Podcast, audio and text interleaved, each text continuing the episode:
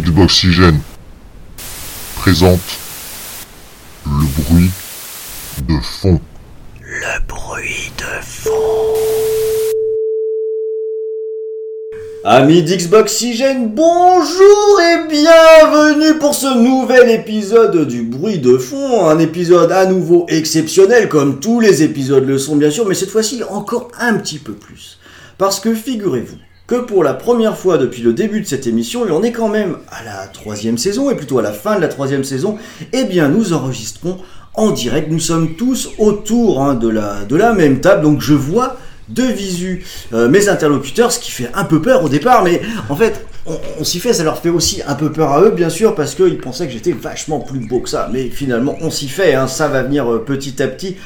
Et euh, pour cette émission donc spéciale, on s'est dit, pour se voir en vrai, voilà, il faut peut-être qu'on s'adresse, qu'on fasse une émission à des gens à qui ça va parler d'être euh, dans la simplicité, dans des choses pas trop compliquées. Bref, on va faire une émission qui va s'adresser aux vieux joueurs, aux vieux gamers. Alors, je vais tout de suite hein, euh, en prendre pour mon grade immédiatement, comme ça ce sera fait. Euh, on l'a assez entendu, si vous suivez un petit peu le site, si vous suivez un petit peu les échanges qu'on peut avoir ou les podcasts, je fais partie des vieux, on le saura. Voilà. Des vieux. Tu es le vieux. Le, le vieux, le vieux. Et voilà la première voix qui vient de débarquer dans vos oreilles. Donc c'est c'est un néo-vieux, euh, du, en, voilà. en quelque sorte, puisqu'on a avec nous, et euh, je suis très content de l'avoir avec nous euh, aujourd'hui, Johnny Boy. Bonjour, amis d'Xboxygène, bonjour Ron, bonjour à messieurs et messieurs qui vont se présenter juste après, je ne veux pas spoiler. Euh, oui, apparemment, je fais partie de cette nouvelle, nouvelle case des vieux. Alors, allez savoir si c'est parce que je suis papa ou si je suis juste là pour vous servir la bouillie. Je ne sais pas. C'est le, Euh, le plus jeune des vieux, il, c'est le plus il- en rajoute. Bah voilà, c'est pas pour ça que je suis là. Ah. Bon. Donc on a entendu, on a entendu oui, ce nouvel intervenant. hein. Vous avez entendu cette voix chantante? Hein, Oui, en voilà. direct de la cité. Guillerette qui ne fait la- pas son âge. de la cité rose, vous savez, ces gens qui parfois disent chocolatine et sont la risée du monde entier. Nous avons donc aujourd'hui, La chocolatine dominera le monde, Erwan. nous avons, nous avons donc avec nous Jarel. Euh, Oui. Vous savez, hein, le, le fameux euh, testeur jamais content, c'est bien ça? Voilà, comment j'assume, j'assume totalement euh, mon étiquette. euh, voilà, jamais content qui trouve les jeux bien bof et les jeux bof quelquefois bien. Donc voilà. Bah écoutez, enchanté d'être avec vous pour cette, ce direct live en direct des hospices de Bonne. C'est vraiment, c'est vraiment super. On est vraiment, euh, je- on sent la naphtaline là, c'est, euh, c'est, c'est- c'est génial. Je suis euh, en direct là. C'est, euh, c'est dommage que vous ne voyez pas le cadre, mais il y a des, des vieilles NES recouvertes de poussière, euh, des, des, des micros, euh, des micros ST. Je vois même un Amiga par là, une vidéopack, euh, une ColecoVision. Ah, le une- truc de vieux quoi. Que des trucs de Ah. vieux quoi. C'est impressionnant. J'ai- Alors, on, a, on a un public énorme. Bon, vous avez donc bien compris, hein, ça va être, euh, ça va être un tout petit peu compliqué, hein, parce que c'est évidemment le risque quand on invite Jarel, hein, c'est que l'émission dure 4 heures. Euh, c'est- délicat, d'autant plus que comme on enregistre, euh, je veux dire, en vrai, en direct, c'est beaucoup plus dur de l'empêcher de parler. Donc, mais on va, on va y arriver. Il a, il a forcément beaucoup de choses à dire. Alors, avant de présenter mon dernier invité, je fais juste un petit rappel sur un point. Euh, si vous ne resituez pas les personnes, Jarel est un testeur principalement sur le site Xboxygène. Voilà. Euh, Johnny Boy a peut-être un rôle un petit peu plus dans l'ombre, mais qui est ô combien utile, puisque c'est lui qui repasse sur les textes qui sont publiés, euh, qui peste un petit peu après euh, nos incompétences orthographiques et nos mauvaises formulations. Vos fautes d'attention. Voilà, nos fautes d'attention, C'est c'est exactement. très joliment dit ça. Effectivement, j'ai pas mal de fautes d'intention par exemple. Non, d'attention, pas d'intention. Ça D'intention. C'est Oui, d'intention aussi quand même. Euh, non, ça c'est, je le condamne un peu. Ouais, Ouais, mais c'est- l'oreille, tu comprends, tu verras quand on rentre Et on n'est pas dans le Muppet Show là, je peux présenter le quatrième. Ça y est, on les a perdus. Alors donc, car on a, on a également donc le, le quatrième de la bande, hein, euh, qui lui aussi est un néo-vieux, allez, parce qu'en vérité, on, on est jeune, hein, faut pas croire. Enfin, Largement, moins que les autres, mais, plus que certains. Donc, on a avec nous une autre personne qui a un rôle un petit peu de l'ombre à Xboxygène, mais là aussi ô combien important, puisque c'est la personne qui est notre contact privilégié avec tous les éditeurs et qui nous permet d'organiser la façon dont on va euh, rédiger nos tests, dans quel ordre on va les faire, les publier, etc. Donc, c'est un petit peu la personne qui nous tape sur les doigts quand on est à la bourre, qui nous rappelle gentiment qu'on a quelque chose à faire, mais aussi sur qui on peut compter quand on a besoin de quelque chose. En bref, c'est Qui est avec nous. Comment vas-tu, mon ami? Mais parfaitement, parfaitement bien. Salut à tout le monde, salut à tous ceux qui nous écoutent. Ravi que vous soyez toujours là et toujours autant. Et euh, on va essayer de, on va essayer de pas vous endormir, c'est-à-dire de pas faire les vieux croulants et que vous nous entendiez ronfler pendant le podcast. Les, les petits bruits de couinement, c'est le fauteuil roulant par contre. Euh, normalement, ça devrait aller. C'est les- grincements. Tu peux poser ta canne de l'autre côté, s'il te plaît? Pardon. Alors le sujet en lui-même, on va le développer un petit peu plus tard, hein, euh, si ce n'est qu'évidemment vous avez bien compris que c'est pas un hasard, c'est c'est, euh, cette population hein, qu'on a qu'on a regroupée, euh, qu'on a un petit peu tiré le long de l'escalier pour réussir à les faire monter. Euh, on va développer tout ça, mais on va commencer par la rubrique habituelle, la tradition qu'on a euh, dans le bruit de fond, et je sais que vous l'aimez bien, donc évidemment on va la garder. En fait, je ne sais pas si vous l'aimez bien, mais moi je l'aime bien, donc euh, je l'impose en fait, ce qui est absolument tyrannique et dégueulasse, mais c'est la vie. Euh, C'est-à-dire, bien entendu, le jeu du moment que chaque participant a, parti- a préparé avec soin. Euh, Bien sûr. Hein, c'est toujours, c'est toujours ce petit jeu dont Je on a envie de parler à, à un instant précis, euh, récent, pas récent, peu importe. On a juste envie d'en parler pour une raison ou pour une autre, et c'est Johnny Boy qui va nous parler de son jeu immédiatement. Ah oui, avec plaisir. Euh, pour moi, c'est facile. hein. C'est, je passe mon temps sur Sea of Thieves euh, en ce moment. Le coup des pirates, euh, ça m'amuse énormément. Euh, Il y a une ambiance complètement géniale. Tu joues de l'accordéon Ah, continue. Donc voilà, c'est vraiment le, Lance-lui une banane le, dessus. le délire hein, entre amis que j'apprécie particulièrement dans ce jeu. On parle souvent de dire que c'est pas le but qui compte, c'est le chemin qui amène. Et ce jeu, c'est vraiment euh, la représentation de ce, de ce type de, de, de citation. Euh, on s'amuse à aller chercher des trésors. Alors les trésors en soi, c'est pas non plus euh, super dément, mais euh, tout ce qui se passe euh, sur le trajet pour y aller. euh, c'est l'éclate. Je pense que c'est un jeu sur lequel il faut être bien accompagné. Je salue euh, tous mes euh, compères matelots, euh, de celui qui est le plus grogué à celui qui est le plus assidu à la barre. Euh, chacun son rôle. euh, C'est un, un beau moment de, de coopération. Tout Mm. ça avec toujours ma petite pause euh, Rocket League.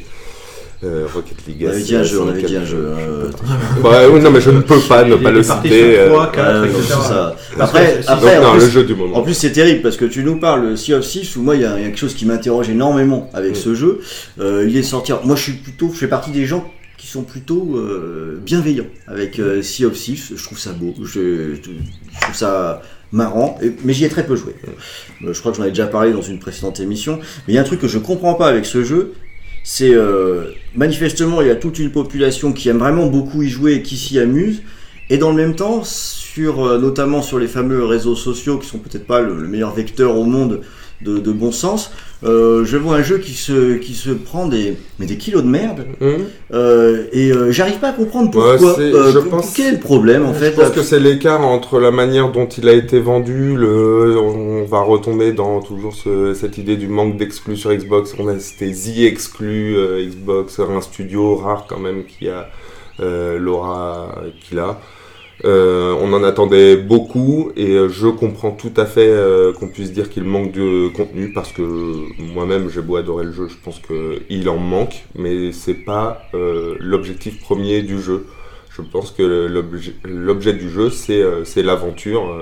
et ça repose sur ce que les, les joueurs en font. C'est ce que les joueurs amènent dans le jeu qui fait l'intérêt. Plus que la partie euh, loot et tout ça, où c'est vrai que quand on sort d'un- de Destiny Ligne, de tous ces trucs à la mode, où le Mm. loot est devenu euh, très à la mode, où il faut beaucoup de, beaucoup de choix, beaucoup de matériel, beaucoup de trucs de customisation. Tout ça, peut-être que celui-là, il est bien plus en retrait qu'à à ce titre, il a dû décevoir. Et je le, je le comprends tout à fait. Moi, je suis honnête avec moi-même, je m'amuse et je pense euh, ne jamais avoir autant rigolé Mm. de mon cœur, me taper des- vraiment des fous rires avec les copains et ça, ça fait du bien. Ouais, ça c'est bien l'essentiel. Alors Zedix, c'est quoi toi ton jeu du moment? Euh, bah alors moi c'est c'est un jeu où justement il n'y a pas de, de loot ni quoi que ce soit, c'est Abzu. Abzu. C'est-à-dire c'est on fait on fait une balade. je, je sais pas si je vais vraiment réussir à chanter toutes les musiques de tous les jeux dont on va parler. J'ai oublié. Ok, je, pré- je prépare le mien oui tiens ça va pas mal. Euh, ouais en fait, c'est un jeu où on se fait une, une balade dans des, dans des fonds marins, où on, on apprend à prendre son temps, observer. Alors, le jeu est très court, hein, il se finit en maximum 5 heures, Mm. mais c'est un pur bonheur. Euh, c'est c'est calme, c'est apaisant. Euh, Il y, a, y a ce côté où, justement, à un moment, on peut se poser sur une statue et observer euh, la faune euh, marine qu'on a à côté de nous qui passe. On peut. euh, enfin, c'est. Puis il y, y a aussi un enjeu, un petit enjeu écologique aussi euh, à l'intérieur où on essaie de faire comprendre aux gens qu'il faut, faut y faire attention au fond marin. Que si on met des choses qu'il faut pas dans, dans l'eau, comme actuellement nous on est champions pour noyer nos océans de plastique. Ou euh, Ricard. ouais, encore le Ricard, je pense que ce serait sûrement mais si tu- moins nocif que, tu- que tout le plastique qu'on y fout à l'intérieur. pire, ça fait des poissons qui ne nagent pas droit. Ouais, puis ça se voit pas du coup. Bon, Moi, c'est les bulles qui vont être peut-être différentes. Mais à côté de ça, ouais, non, c'est un excellent jeu. Et puis, alors, graphiquement, il est pas mal du tout. ah, il est très très beau même, c'est ouais, ouais, vachement joli. C'est une machine à screenshot. Ah bah ouais, clairement. Ouais, tu passes ton temps à faire, à faire des photos. euh. Oh, c'est beau, ça aussi. Oh, oh, ça aussi. Oh, oh, je l'avais pas vu ce poisson. D'ailleurs, j'ai fait une chose. Merci pour que- les spams sur mon flux. d'ailleurs. il est, euh, il est, il est tellement, tellement agréable à jouer que quand je l'ai fini, parce qu'en fait, il- comme je disais, en 5 heures max, il est fini. Je l'ai relancé aussi sec en fait. D'accord. Donc euh, là, je suis sur une deuxième, euh, une deuxième version du jeu. Et là, je prends encore plus de temps que la première fois. Faudrait que je m'y mette pour me remettre de mes plongées dans Sea of Thieves. Sont bien plus angoissantes. Ça, ça, c'est un peu plus calme. dans la- On voit beaucoup de poissons dans Sea of Thieves. Non, justement des requins euh, Ouais. avec la tête à l'envers dans une épave et tout. Bref, c'est un peu stressant. Un petit Abzu après, j'y je pense que ça peut être pas mal. Ouais. Ok pour Abzu, Jarel, c'est quoi ton jeu du moment? Ah bah, moi je vais rester dans la thématique vraiment du podcast. Euh, je suis vieux, entre deux tests, euh, quelquefois ben, je sors ma PS Vita et je fais euh, des, des- des choses que je peux trouver sur PS Vita, comme par exemple Final Fantasy X, que je n'avais jamais fait. Et oui, euh, c'est vrai qu'à l'époque, Ouh. Je croyais que tu allais me faire la chanson en fait. Ouais, Attends, je suis en train- je suis en train de la chercher, mais je voudrais pas me planter parce qu'entre un Final Fantasy et un autre. Ouais, donc euh, en Final Fantasy c'est vrai qu'à l'époque, quand il était sorti, en- j'étais moins vieux que maintenant, mais euh, je l'avais vraiment pas trouvé terrible et j'avais arrêté au bout de 3h30 en disant que c'était pas pour moi, peut-être un petit peu trop attaché à ce qu'étaient les Final Fantasy, notamment euh, le 9, le 7, le 8, à l'é- à à l'époque. Donc j'avais pas, j'avais pas poussé très très loin et je me suis dit, ben, tant qu'à faire, autant profiter d'une promotion et le faire sur PS Vita et lui redonner sa chance. Et alors là, quelle surprise c'est vrai, euh, je fais un monde honorable. euh, non, en fait, il est vraiment nul. Ah bah merci parce que j'ai cru. Là moi j'allais dire merde, on va déjà pas être d'accord, ça va Non. faire un débat qui était pas prévu au début Non, du mais ça risque, ça, ça risque de faire un débat avec pas mal d'autres. Et euh, en plus, je vais assumer pleinement mon rôle de joueur Oh, c'est- jamais content. Mais euh, sincèrement, il est empoulé. Le scénario est, est vraiment très mauvais. Il y a des phases qui sont. Je vais pas argumenter maintenant parce qu'effectivement, vous allez me reprocher que je, je vais y mettre 4 heures encore. Mais euh, c'est vraiment très très lourd. Euh, ça, va être n'importe comment. Il y a des choix de gameplay aussi qui sont totalement, enfin très difficilement, euh, qui sont vraiment très difficilement compréhensibles, euh, notamment les, tout ce qui concerne l'équipement. euh, vraiment, enfin, je- j'en suis arrivé, je pense, à la moitié du jeu, mais euh, je sais même pas si je vais encore arrêter, enfin, si je vais pas arrêter là. Vraiment, c'est très très lourd, surtout que ça me fait vraiment de la peine parce que je ne comprends j'ai du mal à comprendre en fait les critiques dithyrambiques Mm. qu'il y avait eu à l'époque, même, même avec le recul, sachant que euh, un, un Lost Odyssey par exemple avait lui été un petit peu enfoncé par d'autres, par- par peut-être les mêmes Par critiques, les mêmes, ouais. Alors que pour moi, en ce qui me concerne, il est nettement supérieur et en tout point. Oui, Même, donc, je- même, Je même croyais que j'étais j'étais le seul à être le défenseur national de Lost Odyssey. même, si je reconnais que Lost Odyssey, euh, lui aussi, a, A quelques lui aussi, faiblesses a- aussi, a des faiblesses, a des problèmes de rythme au milieu du jeu, etc. Donc voilà, mais euh, sincèrement, du point de vue de l'écriture, il y a peu, voire même de l'intérêt, il n'y a pas photo, quoi. Et, donc voilà, je- j'ai essayé de redonner de la chance à FF10 et euh, en fait, non. Ouais. Voilà. Ok, mais chose que, ce que je peux comprendre, très bien. Alors, euh, comme jeu du moment, moi je vais vous parler rapidement de Inside. Bon, rapidement, parce qu'on en a déjà énormément parlé, mais c'est juste parce que je viens de le terminer et que j'ai trouvé ça assez formidable. Euh, comme jeu, j'ai trouvé que c'était un jeu qui était euh, particulièrement euh, léché, particulièrement soigné dans ses détails, et euh, qui de ce fait réussit avec euh, la performance de faire passer plus qu'une histoire, de faire passer des sensations, de faire passer des émotions, sans un seul mot de prononcer, ce qui, euh, je sais pas, peut-être qu'on va développer ça, en ce qui me concerne, fait beaucoup de bien. Euh, qu'on se rappelle qu'un petit peu que euh, on, le jeu vidéo, c'est pas que du bavardage pour remplir les lacunes de- de- d'un jeu. Que euh, c'est aussi un autre langage qui est sonore, euh, visuel, euh, qui, qui est composé de lumière, d'animation, de choix de gameplay, d'organisation d'un niveau, pas que du blabla pour essayer de combler ce qui n'est pas détaillé par les autres éléments. C'est ouais, c'est surtout quand on n'a rien, quand on rien à dire d'un certain côté. Oui. Euh, et quelquefois, c'est euh, c'est la méthode remplissage. C'est qu'on Mm. a l'impression sur certains jeux, effectivement, qu'on a des, des idées de gameplay et qu'on fait appel finalement au scénariste au- en dernier ressort à la toute fin du jeu pour dire voilà, est-ce que tu peux nous trouver quelque chose pour lier ces idées de gameplay entre elles? Raccroche-moi tout ça. Ouais, raccroche-moi tout ça. Et, euh, et, et quelquefois, ça se voit comme, euh, comme mon, mon gros nez au milieu de ma figure. Et, euh, et là, c'est vrai que au- autant j'avais été très, très réservé quant à Limbo à Mm. l'époque de sa sortie, mais là je trouve qu'avec Inside, ils ont réussi quelque chose d'extraordinaire. il y a de l'écriture. On sait, on, on voit bien, vu la fin, là, qu'il faut quand même une sacrée baffe.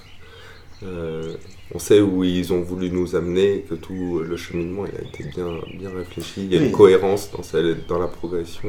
Pour ce- que tu dis, c'est important, c'est qu'il y a de l'écriture alors qu'il n'y a pas de dialogue. Faut pas mélanger les deux. ouais, bien C'est sûr. que, Mais, un- Ouais, ouais. une écriture euh, vidéoludique, ce n'est pas une écriture de dialogue. Bah Merci. non, ouais, mais c'est- excellent parce que Abdou c'est exactement pareil. C'est exact- on est dans la même quoi. catégorie de par jeu avec Abdou. Dans, dans Ouais, la conception, ouais. on est dans la même catégorie Ah de jeu, tout à fait. Et tiens, Johnny Boy, pour, pour tous ceux qui n'ont pas fait le jeu, est-ce que tu peux raconter la fin, s'il te plaît Laquelle Laquelle Oh là là. Bon, on va clôturer euh, notre jeu du moment parce qu'il est temps qu'on s'attaque un petit peu euh, au cœur de notre sujet qui est quand même euh, assez costaud quand même. Donc euh, c'est vrai que si on commence déjà à traînouiller euh, au départ, l'émission va durer très longtemps, on va être en retard pour la soupe. Et, non, pas mal, et ça, et ça, et ça, ça peut être, ça peut être un problème. Alors. L'idée, de cette émission, euh, c'est de regarder un petit peu ce qui se passe aujourd'hui sur le marché des jeux vidéo. On a une espèce de chance qui est absolument remarquable, c'est qu'on est sur un marché qui est maintenant un petit peu ancien. Et quand le marché est un petit peu ancien, qu'est-ce qui apparaît? La diversité. Euh, historiquement, euh, jeux vidéo, jeux, jeux, s'amuser, s'amuser enfant. Et il est probable que nous, autour du micro, nous avons commencé parce que nous étions enfants et qu'on voulait s'amuser. Donc ça répond parfaitement au cahier des charges.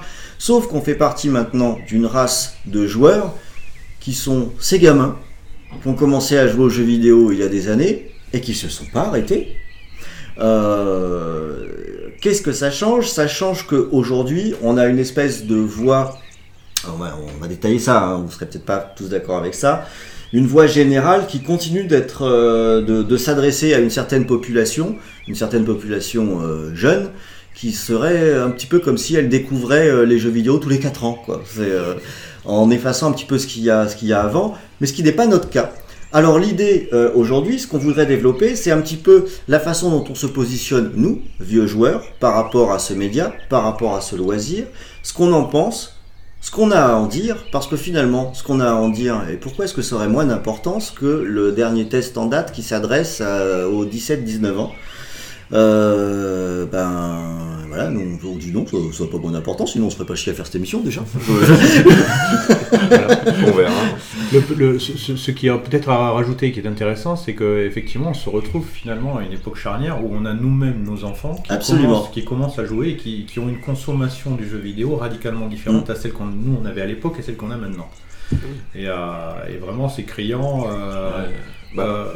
moi, mon plus grand a 10 ans, toi, euh, sans, sans déflorer 15, 15 ans. c'est 15 ça ans, ouais. 15 ans, et effectivement, on, on voit ça d'un œil, un regard de vieux con peut-être pour certains, Peut-être, peut-être, peut-être, peut-être. de parents aussi, euh, mais on est aussi intrigué que quelquefois on- il y a- et la compréhension ne passe plus. Mm. C'est-à-dire qu'on se demande mais que- qu'est-ce qu'ils font? Pourquoi Voilà. ils font ça? N'allons pas trop vite, on va, on va développer, on va développer tout ça. Ce que je vous propose, c'est de commencer un petit peu finalement en matière de présentation pour aussi que nos auditeurs comprennent qui- nous sommes. Le tour de table. Euh, exactement. On va procéder finalement à une sorte de, de, tou- de tour de table. Je vais vous poser un certain nombre de petites questions, hein, très simples. On n'est pas obligé d'y passer euh, deux heures sur chaque, mais pour que Pourquoi tu euh, me regardes C'est que d'habitude ça se voit pas en Non, fait. c'est ça, c'est ça, oui, oui, c'est vrai que d'habitude c'est toujours moi qui suis le, le- le plus bavard, hein, c'est pour ça que je suis le présentateur d'ailleurs, mais euh, là je me dis merde, ça se trouve je vais me faire battre, ça va pas du tout. Donc, une petite série de questions, hein, rapidement, des petits tours de table, juste pour qu'on comprenne un peu qui on est aussi, comment on se positionne, quel est notre background en quelque sorte. Alors, par exemple, la première question, hein, toute bête, en quelle année est-ce que vous avez commencé à jouer aux jeux vidéo? Est-ce que tu te rappelles, toi, Jarel, en quelle année? Alors là, je me rappelle pas, ça doit. Enfin, Alors, ça, ça- on va, on va essayer de. Je vais grouper deux questions, hein, parce qu'on ne se rappelle pas forcément de l'année. Non, l'année. J'allais dire en quelle année, on va, on va mettre quelle période, mais en gros, quel est votre premier contact? Avec un jeu vidéo, ce qui va nous aider aussi à le dater Ouais, euh, je, de- je devais avoir 7 ans, donc ça doit dater entre 82 et 83, et c'était avec la Vidéopack. Vidéopack, donc là, Philips. La Philips, euh, la grosse cartouche marron, euh, on le met dedans, et après c'était des itérations finalement du Pang. Euh, donc monochrome, noir et blanc, avec euh, la manette, c'était, euh, on faisait juste des cercles Mm. et, euh, de, dessus, et on dirigeait, alors c'est, c'est soit des batailles de, de, tanks, le Pang, le, variation tennis, football. Tu l'avais etc. trouvé où cette machine? Et mon père était un féru de tout ce qui était nouvelle technologie. Ah ouais? Vraiment. Enfin, Donc ça venait on, déjà des faisait, parents. on faisait peut-être partie des, des heureux possesseurs d'un magnétoscope, alors que c'était vraiment pas, c'est- c'était vraiment pas commun. Donc tous les nouveaux trucs, il le prenait. Il a fait rentrer un petit peu le loup, dans, le loup dans la berge. Il a fait rentrer le loup Ça, dans la on, retient, on retient quand même 80, 80, bon disons 80 pour simplifier. Donc 80 c'était il y a 20, 30, 38 ans. Premier contact avec les jeux vidéo il y a 38 ans. Et là il y a une partie de nos auditeurs qui...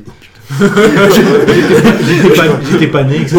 Oui, c'est ça. C'est- C'est-à-dire que là, tu viens de parler de magnétoscope, il y en a qui savent pas ce que c'est là, Ouais, probablement. J'ai- euh, ouais, l'ancêtre du DVD. Alors, le lecteur DVD. Au passage pendant toute cette émission si je peux vous suggérer un truc, prenez des notes ou si vous êtes sur internet, cherchez au fur et à mesure. Là on a parlé de vidéopack, allez voir. Ouais, voilà.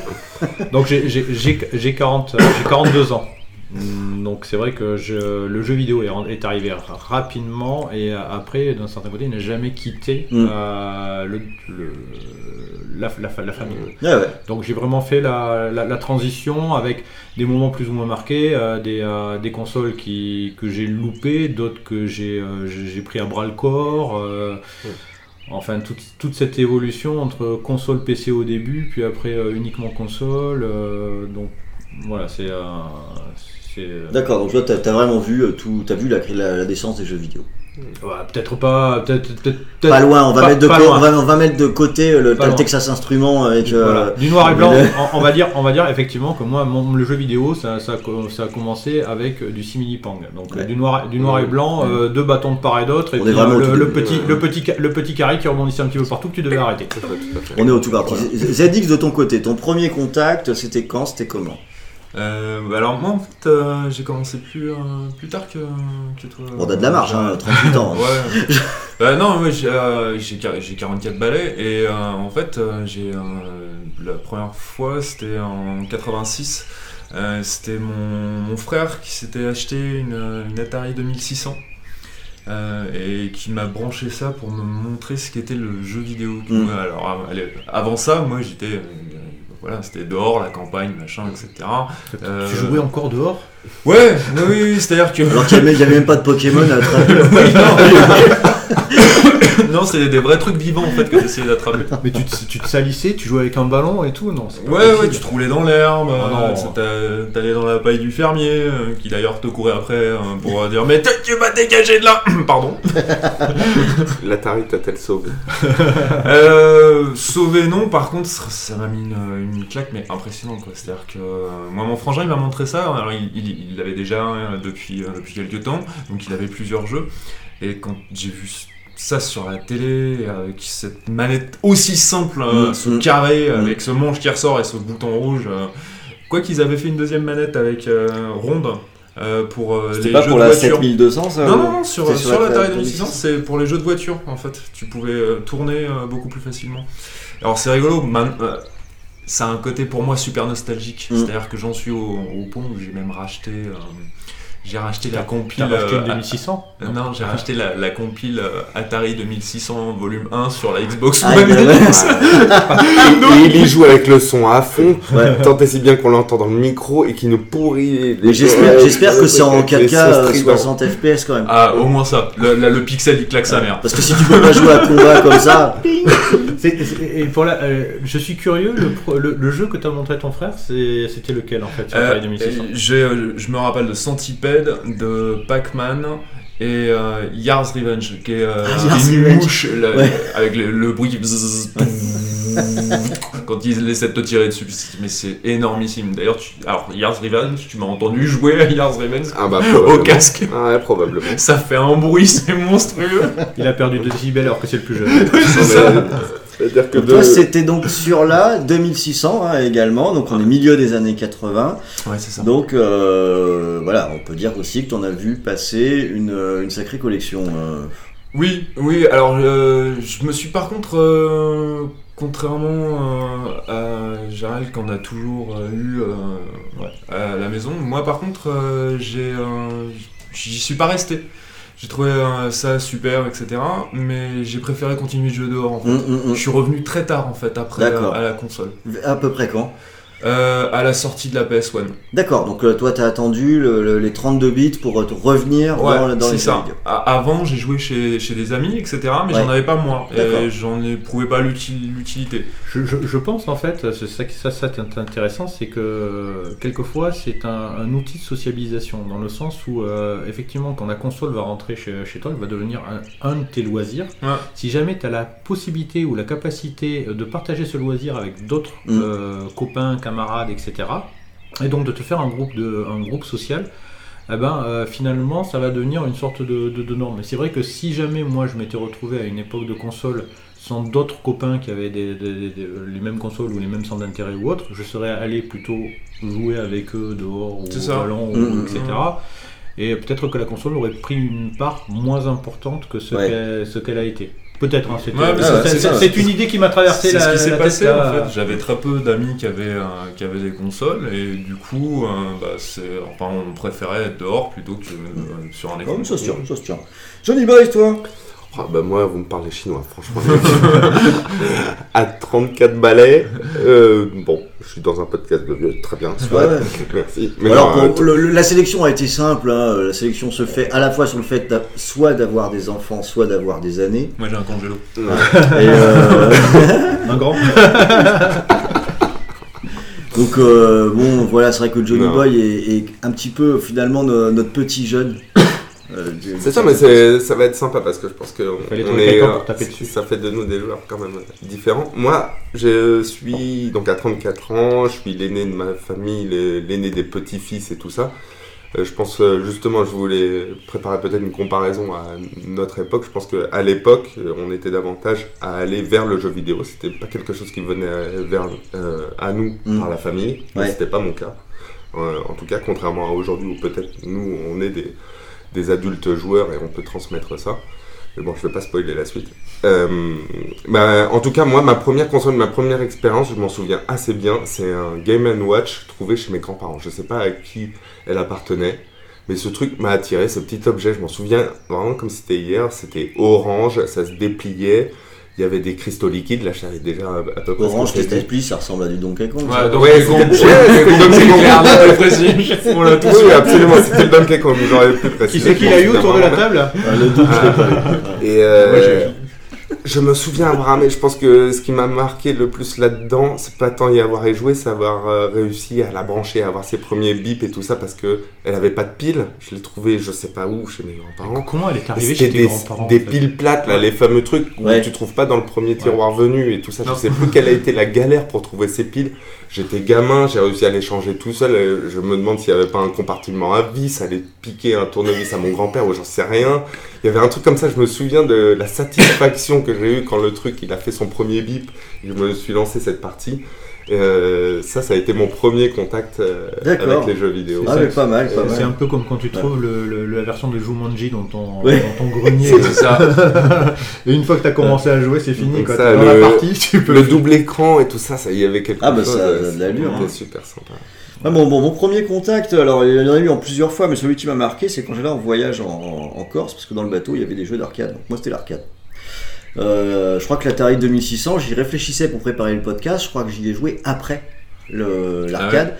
Donc euh, moi c'était euh, Galaxian où j'avais besoin d'un petit tabouret pour pouvoir jouer parce que j'étais petit et que j'étais pas grand. Enfin petit, j'étais pas grand, bravo. Mais je- T'es monté en haut. devais être en, on devait être en 82, un truc euh, Tu comme ça. tu n'es pas 80, né 82. vieux alors. Non, j'avais cette époque, non. Et c'est vrai que j'avais vraiment besoin d'un tabouret euh, pour, pour jouer. Je me j'avais un vrai talent pour Galaxian. C'était sur celui-là où j'étais fort. Et euh, c'est des chocs comme ça liés à l'arcade. C'était euh, le Star Wars avec ses, sa 3D euh, isométrique qui m'avait euh, énormément marqué également. Et à partir de là, bah, mon argent de poche, je l'ai consacré en partie pour acheter Tilt tous les mois, pour regarder les écrans des, des machines que j'avais pas. Et il était devenu assez vite évident que désormais, il faudrait que je m'adonne aux jeux vidéo, ça- que, ça, que ça allait être comme ça.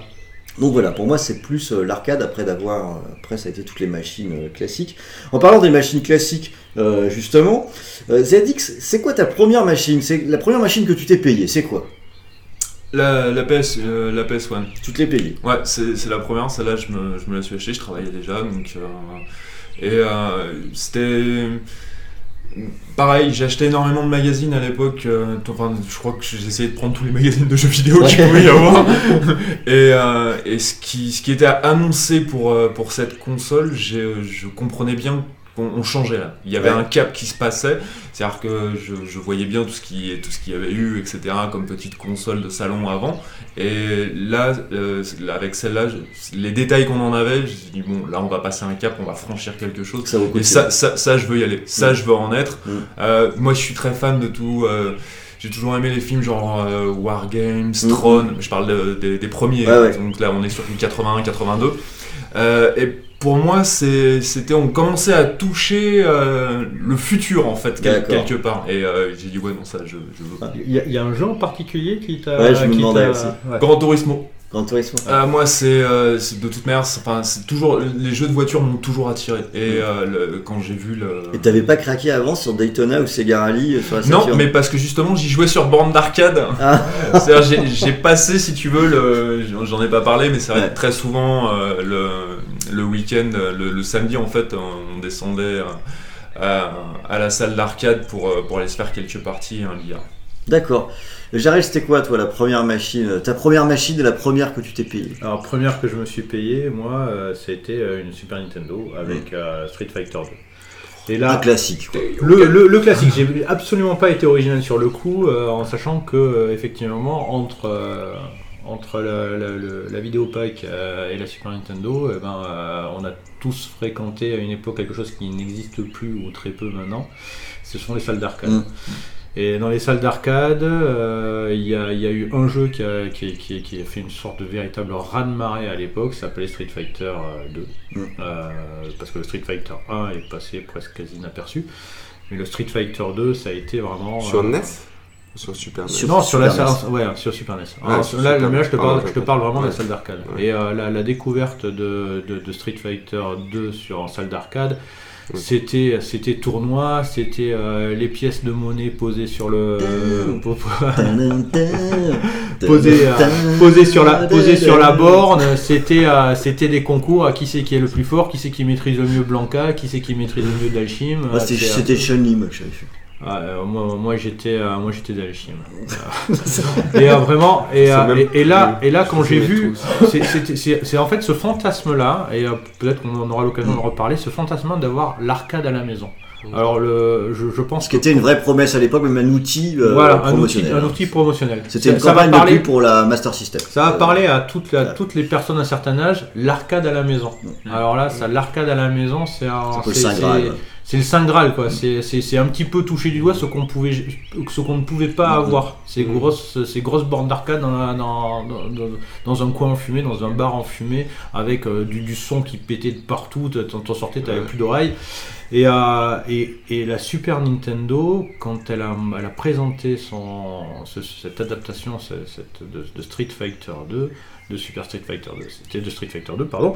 C'était euh, c'était C'était impressionnant. c'était- impressionnant, c'était hallucinant. Et là, tu te dis vraiment, c'est c'est la bonne d'arcade chez moi. Bah tiens, Et là, coup, je j'ai craqué, euh, j'ai pris- ça. Je vais, je vais parler de ma machine à- avant Ouais. toi, euh, Johnny Boy, parce que j'ai une bonne transition là-dessus. Parce que le, la, la première machine que j'ai eue, que je me suis fait offrir, hein, euh, Noël plus anniversaire, ouais, voilà. C'était un bon vieil Amstrad CPC euh, 464 euh, monochrome. Tout le monde s'est cotisé pour me, me payer ça avec euh, 3D Fight, un jeu logiciel. Et, mais bon, c'est pas une console, donc. Euh, la première console que je me suis achetée euh, avec euh, mes sous, euh, durement glanés, c'était la Mega Drive. Moi j'étais clan Mega Drive, mais pour exactement la même raison que toi. Parce que moi j'ai pris Sega, parce que Sega c'était l'arcade. Et euh, la Mega Drive, elle me disait Je vais te filer les jeux d'arcade chez toi. Ouais, Golden Ah ouais, et le, et le patron des jeux d'arcade pour moi, c'est Sega. Ils font une console qui me dit ça. Je bah, ok. Et euh, je l'ai prise la, la console avec euh, mon premier jeu était très étrange puisque c'était euh, Wonder Boy 3. hein, c'est- on peut pas dire que ce soit une tuerie, mais je le trouvais vraiment cool. Ah, il était chouette. Moi, je le trouvais cool. Il y a des gros sprites, il y avait euh, pas mal d'action. Il était, il était, il était vraiment sympa. Et puis je me suis dit, allez, je me garde les, les autres pour, pour un Il, petit peu plus il en arcade. Enfin, Absolument, absolument. Mais le- c'est vrai que la motivation, c'était également euh, vraiment l'arcade avec, euh, avec la Mega Drive, qui est la première que je me suis payée avant de rester euh, longtemps fidèle euh, à Sega, jusqu'à la fin. En fait. Ouais, c'est là. Johnny Boy, toi, à quel moment est-ce que t'as cracouillé comme ça Mais moi, ma transition a été tout aussi bonne aussi hein, euh, par rapport à l'arcade. Euh, moi, je vois qu'il y a quand même une petite génération d'écart en termes de jeux vidéo, malgré on n'a pas énormément d'écart. Mais moi, au contraire, le- l'arcade, euh, j'y suis venu un petit peu après. euh, et je comprenais pas pourquoi euh, on allait payer pour jouer des trucs qu'on avait à la maison en Mm. fait. Donc euh, Très ça- bonne, ça- très bonne transition, Il y a peut-être que un ou deux ans d'écart, j'en sais rien. euh, Ça, ça, ça doit pas se jouer à grand chose. Voilà l'apparition de la Super Mais- Nintendo. on. Mais donc, Ouais. euh, ma, première, euh, ma première machine, moi, ça a été euh, la Game Boy, offert euh, par mon papa qui, euh, le, le lendemain, s'en achetait une pour euh, combattre à Tetris, là. et, et foutre des roustes à, à son fils, là, et, euh, juste pour le principe d'être plus fort que. à quelque chose. Euh, Tetris est en console de salon. Moi, j'ai commencé avec la Mega Drive, mais la deuxième Mega Drive 2. Donc, euh, c'est moi qui l'ai demandé. Je l'ai eu. Très sage, très doué à l'école, bien sûr. J'ai eu cette chance immense que d'être énormément gâté à Noël, en général. J'ai eu cette fameuse Mega Drive 2, longtemps glanée après tout ce que avec Je voyais chez les C'était avec copains. quel jeu C'était le la euh, fameuse cartouche avec Shinobi, Golden Axe et Street of Rage. Autant dire que la cartouche qu'on voit du lourd. Ah ouais, the cartouche. Tu m'étonnes. The cartouche. T'as de quoi t'amuser avec quand même. hein. Ah ouais. Ah ouais, donc là, euh, c'était c'était parti. Vraiment, c'est ce qui a vraiment le- mis le, le feu aux poudres. hein. D'accord, donc malgré tout, également euh, 16 bits quoi. Sur, Ouais. console 16 bits. Et 16 bits. Ah. Et euh, la première euh, que j'ai achetée, puisque tu ne me poses pas la question à moi, euh, avec Il s'est endormi, attends. euh, il s'agit de la Dreamcast. La Dreamcast. Donc ça a été bien plus tard. J'ai été très gâté jusque-là. Je passé par la Mega Drive 2, la Saturn euh, et euh, la Dreamcast. Et euh, je me souviens, je faisais le timide. Avec quel Euh, jeu? Je l'avais réservé chez Score Game, mais il l'avait plus. J'avais la chance d'avoir un Micromania qui était juste collé. Je suis allé voir chez eux. Ils l'avaient, je l'avais pris, mais il y avait encore les jeux qui étaient réservés chez Score Game. Et j'osais pas rentrer avec mon sac Micromania chez, chez Score Game. Je l'ai posé derrière une boîte à lettres à côté dehors sur le trottoir, un grand malade pour rentrer vite fait truc et ressortir. Bon bref. La grosse bêtise quand j'ai réfléchi aujourd'hui, je n'aimais n'importe quoi. Les rues étaient bien plus sûres à l'époque. Ouais, c'est ça. Donc voilà, non, la, la, le- la c'était mieux Dreamcast, c'est la Dreamcast commence. avec Blue Stinger, Power Stone et euh, un troisième qui m'échappe, mais voilà. Blue Stinger, C'était c'était pas- terrible. c'était- Power Stone, c'était Non mais c'est C'était pas le truc de pingouin euh Blue Stinger Non, non, le, troisième qui t'échappe. Qui t'échappe Pourquoi C'était quoi ça? Non, il y avait un jeu de course, je me souviens. Pantrianon, là, Ouais, un truc comme ça. Bon, le, nom est approximatif, hein, Ouais, mais c'était un truc dans, to- dans- to- dans- total- totalement. Ça faisait partie des premiers. euh, J'avais pas pris sous le calibre. Donc voilà. Moi, j'ai pris Ready to Rumble. tu vois. Ah oui. On Ah, me offert. plus tard, ouais. Mon anniversaire, j'ai eu la Dreamcast. Oh putain, Waouh, ça c'est chouette. c'était quand même cool. Une surprise. Euh, oui, oui, une surprise. Ah ouais, une en surprise, plus, en Donc, tu attendais pas trop, euh, une surprise, j'ai vu le paquet comme ça, comme le paquet cadeau était un peu fin, j'ai tout de suite vu par transparence, j'ai oh, Et puis le petit VMU qui allait à côté. commence à courir là là, partout. Le VMU, le- Le mur, le mur, je suis trop tard. quelle machine Ouais, de rêve. C'était très bien. Bon allez, je crois que ça y est, hein, on a situé euh, de quelle époque, euh, de quelle époque on parle. Bon, vous voyez hein, ici, on a trois personnes qui ont acheté leur première machine sur des consoles 16 bits et une euh, sur euh, une 32 bits. On a deux Sega, on a une Nintendo, on a une Sony. Autant dire qu'on a un petit peu de tout dans. En fait, on a un petit peu de tout par rapport à l'époque concernée. Hein, donc, euh, C'est pas mal, on l'avait pas fait exprès ça, mais il se trouve qu'on est représentatif d'une façon quand même bien large sur, sur un le panel des machines également. Euh, vous savez qui on est, alors maintenant on va un petit peu regarder ça de, de- de plus près. Donc vous avez compris, hein, ça fait pas d'hier hein, qu'on est, euh, qu'on est euh, des joueurs de jeux vidéo. Alors euh, la première chose qu'on va regarder, c'est euh, l'interrogation qu'on va avoir, c'est est-ce que c'est une bonne chose finalement d'être un vieux joueur comme on l'est? Qu'est-ce qu'on en retire? Euh, Vous allez dire qu'est-ce que ça peut nous foutre? Eh bien si, ce que ça peut foutre, c'est qu'aujourd'hui, euh, peut-être que vous qui vous nous, écoutez, vous avez euh, 22 ans, ça fait peut-être euh, 5 ans que vous jouez aux jeux vidéo. Euh, à quoi ça sert de continuer à jouer? Est-ce qu'on en tire un, bénéfice certain? Et c'est une vraie question qu'on peut se poser. Euh, ZX, nous on joue depuis très longtemps, donc on peut dire qu'on a une plus grande expérience du jeu vidéo, hein, c'est euh, quelque chose qu'on connaît depuis euh, la, la nuit des temps, j'ai envie de dire. Est-ce que c'est quelque chose dont on peut tirer bénéfice pour mieux apprécier les jeux qu'on est en train de faire? Alors, en fait, on voit surtout la, la diversité, euh, la diversité des, des jeux qui, qui peut y avoir. Euh, on voit l'évolution en fait. Euh, nous, on a commencé par justement des, des très vieilles euh, consoles. Mm. Et euh, je veux dire, quand tu c'est- ce qui est très marrant d'ailleurs, parce que actuellement, euh, il y a plein de jeux indés qui font du pixel art. Tout à fait. Et en fait, nous, c'était pas, normal pour nous. Oui. on a commencé par là, quoi. Maintenant, euh, c'est vendu comme quelque chose d'exceptionnel, etc. Mais c'est alors c'est rigolo parce que pour les, les joueurs qui sont très jeunes, c'est euh, c'est comme si on leur, on leur montrait euh, ce que nous on a eu avant avec bon un développement plus poussé dans, Ouais. dans le jeu. Et, euh, et pour nous, ça, ça, ça tire la corde sensible Mm. euh, sur, sur certains jeux où on retrouve justement ces aspects qu'on a connus. Donc ouais, non, non, c'est... euh, après, on peut pas dire que, que ce soit un avantage ou pas. Euh, on- il faut, enfin, je fais abstraction moi de, de l'évolution. Euh, quand je vois le, le, le saut que ça a fait, Mm. c'est-à-dire quand on voit ce qu'on a maintenant Mm, sur mm, nos écrans et quand on voit ce que nous on a connu, euh, c'est, enfin, c'est le jour et la nuit quoi. Donc, euh, les- on est plus sur. je comprends, je comprends après le- les jeunes qui, euh, ont une vue sur des jeux avec euh, tant de diversité, si tu veux.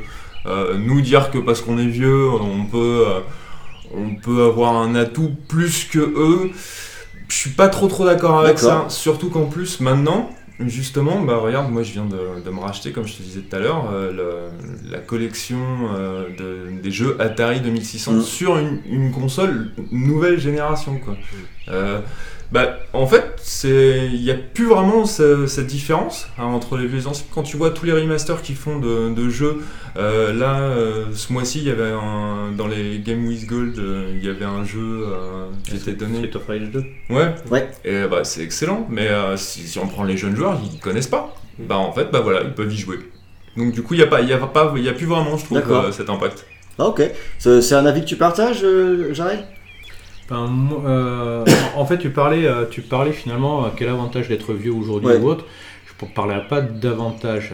je dirais que d'un certain côté, euh, on- vu qu'on a connu tous les stades un petit peu de- de- d'évolution, euh, d'une époque où on pouvait, où on pouvait euh, fantasmer ou euh, s'émerveiller sur un jeu qui affichait 16 couleurs en même temps sur, Mm. sur, sur un écran, sur un moniteur d'ordinateur. Je dirais qu'on a un, un- un rapport à la technique. Je pense qu'on peut avoir un rapport à la technique différent. C'est-à-dire, moi, clairement, sincèrement, euh, si le bug n'est pas, euh, n'est pas bloquant ou pas, euh, qu'il y a un petit peu d'aliasing, un petit peu de V5 ou enfin, de- d'un manque de synchronisation ou autre. Oh, le vieux. Ouais, bon, V5. d'accord. ouais, ouais, N'écoutez ouais, pas. N'écoutez pas, N'écoutez d'accord. En fait, tout ça, tout ça pour dire, tout ça pour dire que ça. Allez lire le dossier. tout- tout la ça. V5, là. De V5 Ça, C'est la V-Sync, c'est Ça, ça Spacing C'est un peu comme le VTech. Voilà. Ah voilà, c'est ça. Non, en fait, tout ça, tout, tout- tout ça, tout ça m'intéresse pas. Mais euh, ce aussi, par contre, qui est intéressant pour nous après avoir euh, touché X jeux vidéo, mais euh, non, je- je- j'ose même pas imaginer. Faut mieux pas compter. Ouais, j'ose même pas imaginer le nombre de jeux que j'ai fait, que j'ai fini, etc. C'est c'est un petit peu comme euh, c'est un petit peu comme le cinéma, un petit peu comme la littérature, un petit- co- comme tous les comme tous les comme tous les loisirs d'un certain côté. Plus tu vas en ingurgiter, plus tu vas pouvoir faire vraiment toi ton, ta, ta propre euh, ton, ton- vraiment ton propre goût et pouvoir analyser euh, certains euh, enfin, certains jeux Mm. par rapport à ce qu'ils amènent finalement vraiment toi dans ton histoire vidéo dans ton histoire vidéoludique. Quelquefois, tu vas le prendre directement comme euh, un loisir, comme une sorte de, de cornet de glace que tu déballes, que tu manges et tu jettes le bâtonnet, etc. Et euh, quelquefois, tu vas te le prendre le plat comme euh, un véritable repas dans un restaurant étoilé. Et, euh, et- et là, tu t'en souviendras, tu t'en souviendras, tu t'en souviendras beaucoup plus. Moi, je- je- Mais si je peux me permettre, je vais aller un petit peu plus loin que, que ce que tu dis, et puis Johnny donnera son, son point de vue sur cette question. Pour le coup, il s'avère que, tu vois, que je suis pas d'accord avec toi là, sur, sur cet aspect-là, et j'irai un peu plus loin que, que, que Jarel, et euh, vous allez peut-être dire que je dis une ânerie, mais Tu dis une ânerie. Ok, ça c'est fait. Moi, j'ai la- j'ai l'impression, en étant un vieux joueur, que, qu'on le souhaite ou pas, par l'accumulation du jeu dont tu viens de parler, euh, on, on a une capacité de décryptage qui pour moi va au-delà de notre propre histoire, qui se renvoie pas à nous, c'est-à-dire que le fait d'avoir vu évoluer les choses, ce que tu disais Zedix, de partir finalement de très bas, d'une représentation qui faisait une grosse part à l'imaginaire, etc., pour arriver aujourd'hui à quelque chose qui est à la limite du photoréalisme, ce chemin parcouru, on a appris en même temps que les jeux évoluaient, comment est-ce que on construisait un jeu? Comment est-ce que on était capable de faire passer une émotion à travers euh, ce média? Et euh, comment est-ce qu'on était déjà capable de le faire à une époque en 16 bits où les personnages, on ne voyait pas qu'ils pleuraient ou où il n'y avait pas de d'animation faciale par exemple. Pourtant ça marchait. On voit, je prends cet exemple précis parce qu'il me semble euh, important. Quand on avance dans le temps, on avance euh, également sur la question technique et sur la représentation. Ce que, ce que, ce que tu ce que as très bien évoqué. Euh, Et c'est ce qui fait que je pense que ce qui nous donne peut-être une capacité à être à la fois plus difficile, mais aussi à aller chercher au-delà de- d'une apparence finalement assez plate. Aujourd'hui, si on veut représenter une émotion, la façon facile de le faire, c'est de mettre un personnage qui pleure. Ok. Est-ce que le reste de la réalisation, de la construction du jeu, va dans le sens de ce qui nous est représenté? Je pense qu'un joueur qui a commencé à jouer l'année dernière n'aura pas le recul ou la capacité de le voir et pourra te dire un truc du genre ouais c'est génial. C'est là où je déborde un peu sur la suite, mais nous on, on peut faire les vieux cons en disant vous plaisantez. Voilà, c'est ça, c'est exact. On a, ça- on n'en est pas là. C'est exact, c'est exactement ça. C'était joliment dit et ça, ça s'appelle euh, de, de façon un petit peu plus réduite. Ça s'appelle le syndrome du vieux con. C'est-à-dire qu'on a, euh, voilà, on, a- On est dans le thème. On est dans le thème. Ouais, on est, on, est, on est dans le thème. C'est-à-dire qu'on en a tellement bouffé euh, dans, dans, dans notre vie, dans notre jeunesse, Mm. etc., qu'effectivement, on, on est en droit d'attendre maintenant quelque chose de, de plus élaboré. C'est-à-dire qu'on voit, notre- on a vu notre média euh, évoluer, Oui. et sauf, sauf, dans certaines, sauf dans certaines parties, où il reste, curieusement, et ça à mon grand regret, je trouve, euh, encore un média très immature dans, dans son principe de narration, dans son principe de, de représentation aussi euh, euh, de, de, de- de- des sentiments, Mm. de, de, de- de la gamme finalement. Sur la structure narrative, panel. sur le rythme, il y a beaucoup de choses aujourd'hui qui sur- sont de sur façon rythme. surprenante ne fonctionnent Sur- pas. même, même sur le même sur le même sur le gameplay hein, on- on- moi j'attends avec impatience parce qu'on a eu euh, et euh, quand je te quand je te dis le jeu vidéo comme que- que- comme au cinéma ou euh, qui, qui se rapproche du cinéma ça te parle mais si tu essayes de, de te remémorer la première fois euh, peut-être avec les jeux vidéo en full motion, vid- euh, les- en full Mhm. motion vidéo, Mhm. la première fois que tu, tu touchais un petit peu du doigt ce jeu vidéo euh, comme au cinéma, ça date de. Oui, c'est vraiment très vieux. Ça hein. date de vieux. Et là, et là, tu continues à avoir euh, quelquefois, euh, euh, sur certains jeux, c'est comme au cinéma, c'est euh, du grand spectacle, c'est etc. Mais mais tu te dis, mais ils, sont encore à la bourre, quoi. Mm. Ça, ça, ça fait, ça, ça fait faire 20 ans, ça fait faire 20 ans qu'on qu'on parle de com au cinéma, et euh, de- de- encore tu t'extasies quand, quand le jeu vidéo arrive, ne serait-ce qu'à se rapprocher un tout petit peu de la narration cinématographique. Parce que peut-être finalement que ce ne sont pas les mêmes qui, qui s'extasient, hein. c'est, euh, ça peut être ça aussi. Le, euh, de ton côté, euh, Johnny Boy, alors du coup quoi, t'es plutôt euh, Team ZX, euh, euh, non pas du tout, ou ça va être encore différent. Je, je sais pas. euh, je suis peut-être moins, euh, moins féru de, jeux vidéo. euh, je le prends vraiment comme un, loisir, un exutoire. J'ai parcouru les générations comme ça, vraiment, avec, en, en prenant ce qui m'arrivait, juste prendre du plaisir. J'ai rarement été extrêmement critique avec les, les jeux auxquels j'ai joué parce que parce que je me renseignais pas mal avant et j'allais j'avais pas une énorme consommation donc j'allais vraiment sur les choses qui m'intéressaient et j'ai rarement été euh, extrêmement déçu. Euh, moi mon l'évolution des jeux c'était intéressant quand même ce que vous disiez avant sur euh, la, la difficulté de faire passer une émotion et tout ça. Euh, je vois j'ai eu besoin de piqûres de rappel moi pour me rappeler de comment ça pouvait être compliqué avant et j'en veux un exemple qui m'est revenu en tête, c'est euh, c'est le making-of du, euh, du trailer de, de The Last Night qui Oui. a été présenté l'année dernière. Le trailer, je l'ai trouvé extrêmement bien fait. Là. Euh, je crois que c'est Tim Soret, ou il s'appelle comme ça, je crois, le, le réalisateur. euh, qui explique très succinctement dans son trailer la, la complexité qu'il a eu à faire passer des, des émotions euh, à travers euh, du pixel art, puisqu'on là on revient aussi euh, sur le, sur le pixel art, où aujourd'hui on voit comparer un Hellblade euh, super bien fait tout en motion capture, où on comprend les, les émotions, où ça, Ah, ça, ça avec- transcende. Avec, un véritable, avec une véritable direction d'acteur. Ouais, avec une véritable. Et là, et, Et, euh, et là, bah, c'est la même chose, mais avec du pixel super dur. Il a dû reprendre, ça s'appelle comment la rotoscopie, je crois, comme euh, Prince of Persia à, à l'époque, faire euh, véhiculer une, une posture d'un d'un mec avec euh, trois couleurs et quelques pixels pour faire comprendre qu'il est en train de souffrir ou qu'il est en Mm. difficulté et tout ça. C'est abordé très succinctement dans le, dans le making-of du trailer. J'ai trouvé ça très intéressant et ça m'a renvoyé au truc. Ah ouais, il y avait beaucoup de boulot euh, avant déjà pour essayer de, de véhiculer des trucs. Après, euh, Vas-y, je te laisse finir. Je crois Bah, j'allais- là-dessus après. et euh, mon, mon expérience à moi de joueur, je la vois comme un atout pour autre chose. Une fois de plus, les, les jeux vidéo, c'est moi qui suis allé vers eux. Euh, Aujourd'hui, je pense que les jeux vidéo viennent plus facilement aux enfants. Je le vois plus comme un accompagnement Mm. euh, futur avec mes enfants. Enfin, ma plus grande, elle a que 4 ans. Je lui ai fait toucher euh, le pad pour la première fois. Ça devait être il y a quoi? Il y a 2-3 semaines à peine. Donc je suis au tout début de ça, j'aurais envie de, de les accompagner là-dedans, mais si j'essaie de remettre les choses en perspective, les jeux vidéo, avant c'était un truc de gamin, on a suivi l'évolution, maintenant c'est un, un média qui s'adresse à, à tous les joueurs, on se retrouve avec des, des jeux hyper violents, Peggy 18 et tout ça, faut, faire, faut y faire attention, je pense que mon, mon- l'expérience euh, que j'ai euh, vidéoludique, elle va surtout m'être utile euh, là-dedans, à, accompagner euh, les en- mes enfants ou, ou un quelconque en- entourage euh, là-dedans. ok. Et c'est c'est justement ça, juste pour, euh, pour conclure. La, la violence ne fait pas la maturité du titre.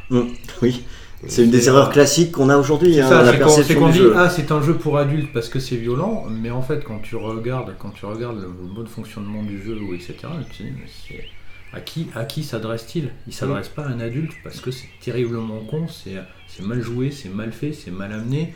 Euh, c'est disons que tu- tu- pour certains justement jeux violents euh, de- qui, qui, en principe puisent leur inspiration dans le film, dans le cinéma, ils ont même pas capté, on va dire, le B.A.-ba euh, de la construction des, des, des, des slashers, des, slashers, des survival ou, euh, Mhm. ou des. Enfin, tu te dis, mais euh, voilà quoi, ils ils l'ont pas encore digéré. Ouais. Et pourtant, le média jeu vidéo commence à avoir un certain nombre d'années et, euh, et, et il n'a pas encore, à part de rares exceptions près, euh, cette, cette maturité que, que nous, on, on attend, on attend maintenant en tant que vieux con. Ouais, mais t'as- il y a- enfin, il y a une chose aussi, euh, c'est- c'était à ça aussi que je voulais en venir euh, tout à l'heure. Il faut pas oublier, il y a, il y a un truc euh, qui, est, qui est très ennuyeux euh, maintenant, enfin, que je trouve, là, qui fait vraiment très vieux con, Ouais. euh, c'est la quantité. Mais il y a une quantité astronomique de jeux, mais c'est, enfin, c'est, c'est du délire. Je veux dire, quand, alors, quand on prend ceux d'avant, qui du coup sont maintenant remasterisés ou refaits ou Mm. portés, etc. Et quand on prend tout ce qui tombe chaque, euh, chaque semaine, maintenant les jeux indés, c'est par semaine qu'il y en a une Mm. pelletée qui tombe quoi. Euh, je veux dire des jeux, mais il y en a beaucoup trop. Ah, les T'es en train de cartouches à parler de la- 500 balles à l'époque. Ah ouais, euh, là tu parlais de la, de la Tu, violence. tu choisis, c'est ton jeu. hein. la violence dans, le, dans, dans les jeux, alors comme quoi elle est mal définie. Mais en fait, non, ça va dépendre. Il y a, comme il y a beaucoup trop de jeux qui essayent par exemple de faire des trucs violents, il faut juste creuser un petit peu, regarder, c'est pour ça qu'il y a des tests hein, d'ailleurs, pour qu'on les lise, hein. ça sert à ça, Petit, message. hein, voilà, pour sa paroisse. hein. Et euh, en fait, par exemple, moi je vois, euh, c'est Outcast, euh, que j'avais fait sur, euh, sur PS4, hein, Ouais. et qui- mais qui est énormissime. Ah, au niveau flippé dans le jeu, tu joues à ça au casque euh, dans le noir. enfin, c'est même, même moi qui adore ça, qui me suis maté tous les films en VHS euh, d'horreur qu'il peut y avoir, c'est, c'est- il est excellent ce jeu. C'est, tu fais des bons sur ton fauteuil quand tu joues à ça, quoi. En fait, comme il y a beaucoup trop de quantité, ce, qui, ce que les gens maintenant, surtout je trouve les jeunes, c'est qu'ils savent pas creuser.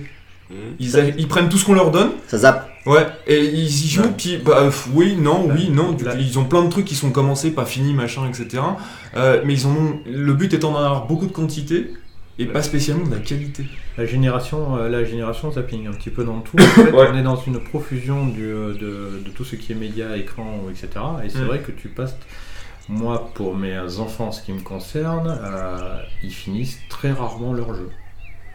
Et que ce soit les jeux sur euh, les jeux qu'ils avaient à l'époque sur DS, sur 3DS, qui demandaient à leur anniversaire, euh, c'est très rare. Et effectivement, la profusion, alors qu'à une certaine époque, tu avais un jeu, quelle que soit sa difficulté, vu que tu le payais 600 balles, ce qui faisait clair. euh, 100 euros, tu jouais. ouais, Ouais. 100 euros à l'époque, Tu- euh, et ben, euh, tu- un, tu le choisissais pas n'importe comment. Quelquefois, tu faisais des conneries, ça arrive. Mais quand tu, quand, quand tu, quand, quand tu jouais, ben, tu jouais qu'à ce jeu pendant, euh, pendant, pendant, plus- pendant, pendant plusieurs mois. quoi, Ouais, parce que t'avais pas, euh, t'en- t'en avais pas, t'en avais pas 40 quoi. Alors Mm. que là, maintenant, avec un abonnement Gold, t'as de deux jeux. deux Ah jeux bah c'est pas du tout le même type de consommation. Ah, ça, fait partie des vrais changements euh, de. Ouais, Il y avait pas, y avait pas de sauvegarde, euh, les jeux étaient durs, tu le finissais pas one shot, euh, t'avais pas tout ça. c'était- J'ai profité de t'entendre un petit peu comme ça grogner là après ça pour dire justement finalement est-ce que pourquoi pourquoi est-ce on est des vieux grognons? Pourquoi est-ce que on là on prend du temps tu vois là je t'entends euh, il n'y avait pas de sauvegarde donc c'était plus dur donc on faisait attention t'es en train de grogner Ah ouais? Là là D'accord. Là, on va, on répondre à cette question ensemble et on va voir quoi? On va voir qu'on est tous en train de grogner. Si vous êtes un habitué du bruit de fond, vous le savez, je grogne à chaque émission.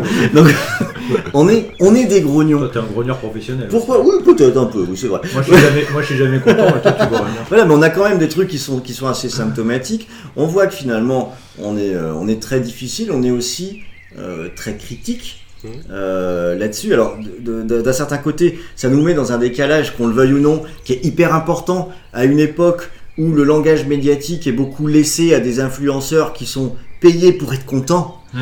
Euh, alors c'est sûr que le, là, là c'est lance pas pas forcément ce qu'on a envie d'entendre. Oui, c'est un sujet un petit peu en marge, mais ce que je veux dire, c'est qu'en tout Ah, cas, ça, grogner, ouais. ça fait encore plus, ça souligne Ouais, encore plus les attitudes que peuvent avoir des vieux joueurs, nous, euh, quand on, ah, quand on a du mal à trop, se- à être, trop être enthousiaste. Alors quoi, c'est de la lassitude? Est-ce que par exemple Johnny Boy t'es blasé? C'est pourquoi tu grognes? Oh la question orientée. Alors non, pas du tout. Je vais casser. Non, Ron, non, je vais casser, le truc. c'est Je un ne métier, hein. grogne pas du tout. C'est le plus jeune, il grogne pas. Je ne suis pas blasé du tout et je le disais tout à l'heure, le jeu vidéo, je l'ai pris euh, tel qu'il est depuis le début comme un loisir et je l'envisage, je, je m'amuse dessus et contrairement à certains, je pense que je suis assez peu critique. Je sais pas ce que je fous là. Il, faut, il faut avoir un certain équilibre à l'émission. hein. Ah ouais, c'est ça. Euh, non, non, je constate une évolution. Effectivement, c'était plus dur avant parce qu'il n'y avait pas la sauvegarde, ou c'était volontaire, ou je, je, je ne sais pas. En tout cas, on y passait du temps, on essayait. Il y avait une grande satisfaction à finir euh, un jeu avec un nombre de crédits limité, un nombre de vies limité, ce genre de choses. Bon, pour quelqu'un qui est comme moi, qui ne laisse pas un anneau traîner à Sonic, c'est pas évident. Ah oui, effectivement. Euh, mais euh, j'ai pas, donc. Parle pas trop fort, après il va nous taper J'ai pas, euh, j'ai pas de moins de satisfaction euh, aujourd'hui. euh, Peut-être que du coup, je, je suis assez sensible à quelques quelques méthodes employées pour euh, faire de, de l'entre-deux. L'exemple qui me vient en, en tête, c'est un, un Cuphead, par exemple, où euh, c'est oui, c'est dur. Ils en sont pas, ils sont pas arrivés à proposer quelque chose sans sauvegarde, avec un nombre de crédits limité et tout ça. On, on meurt, on recommence. Le jeu, il a cette petite, euh, cette petite euh, touche sympathique que euh, il te compte le nombre de morts. Donc euh, c'est bien pour l'ego, ça fait bien mal. voilà, donc il y a ce petit truc. euh, Ouais, là, pour, le, pour le vieux joueur, c'est c'est rigolo. On en de, on- Peut-être que c'est là, le, le jeune joueur il serait là à dire ouais regarde j'ai fini le truc en deux vies euh, contre le vieux joueur qui va dire euh, oh, regarde j'en suis à 2000 morts je suis nul bon c'est peut-être une Voilà. différence Alors écoute, puisque toi tu ne grognes pas, moi je, moi, je vais m'assumer. comme Bah. grognon. je vais vous dire pourquoi est-ce que je grogne et euh, Jarel ZX, qui vous êtes quand même un peu plus grognon hein, que, que Johnny Boy, hein, qui est vraiment très sympathique, mais euh, quand même qui est un petit peu gentil quand même. Sincèrement, je t'avais dit qu'il n'avait rien à faire ici. Moi, c'est vrai que j'ai souvent tendance à. toujours- je fais partie de ces grognons. Et euh, il y a un truc que j'essaye de toujours garder en tête. Je pense que c'est important, notamment quand on rédige des tests sur un site. Or, il s'avère que c'est quelque chose que je fais régulièrement et que je fais depuis longtemps et que Jarel fait aussi. Moi, je pense qu'on se doit d'être en permanence dans la capacité de se remettre en question aussi. De, de se poser la question de à qui s'adresse un jeu, de se poser un certain nombre de questions pour ne pas être dans une situation de posture. Euh, Au-delà de ça, je pense qu'on a aussi euh, presque le devoir, d'autant plus quand on est testeur, de creuser un petit peu et d'être capable d'argumenter pourquoi est-ce qu'on critique. Ce que je constate aujourd'hui, et ce qui fait que personnellement je suis assez grognon après beaucoup de choses, c'est, ça va rejoindre une chose que tu disais tout à l'heure Jarel, à force on s'est bâti une culture importante sur les jeux vidéo, et je vais résumer un petit peu tout ça par une simple expression, on nous la fait pas. C'est pas faux. On peut pas nous, on peut pas nous vendre des choses comme incroyables quand on les a vues 50 fois. On peut pas nous faire croire à des mécanismes artificiels quand, du fait peut-être de notre expérience, on est capable de griller les fils blancs, de voir les, les lacunes qui, peut-être que pour nous, elles sont criantes et qu'elles ne le sont pas pour un autre. Alors qu'est-ce qu'on fait dans ces cas-là, surtout quand on est un testeur? Est-ce qu'on décide de pisser dans le sens du vent et parce que quelque chose est hypé ou etc. de dire la même chose? Ou est-ce que c'est pas notre rôle d'être grognon à partir du moment où on a la capacité d'expliquer pourquoi on grogne? C'est- je, sais pas Mais c'est c'est effectivement quand, on joue, quand quelquefois il y a des petites choses qui nous dérangent. euh, L'important c'est c'est pas de les mettre de côté et de dire euh, bon finalement elles sont ce n'est que des petits désagréments par rapport au reste du jeu. Mais ce qui est intéressant c'est de toujours se poser la question du pourquoi. Tiens j'ai ça qui me dérange mais pourquoi ça me dérange? Et après tu, tu, tu l'analyses et tu l'analyses sur tu- effectivement à chaque fois que tu réfléchis sur ces petites choses pourquoi elles dérangent alors que ces petites choses ne t'avaient pas dérangé sur un autre jeu.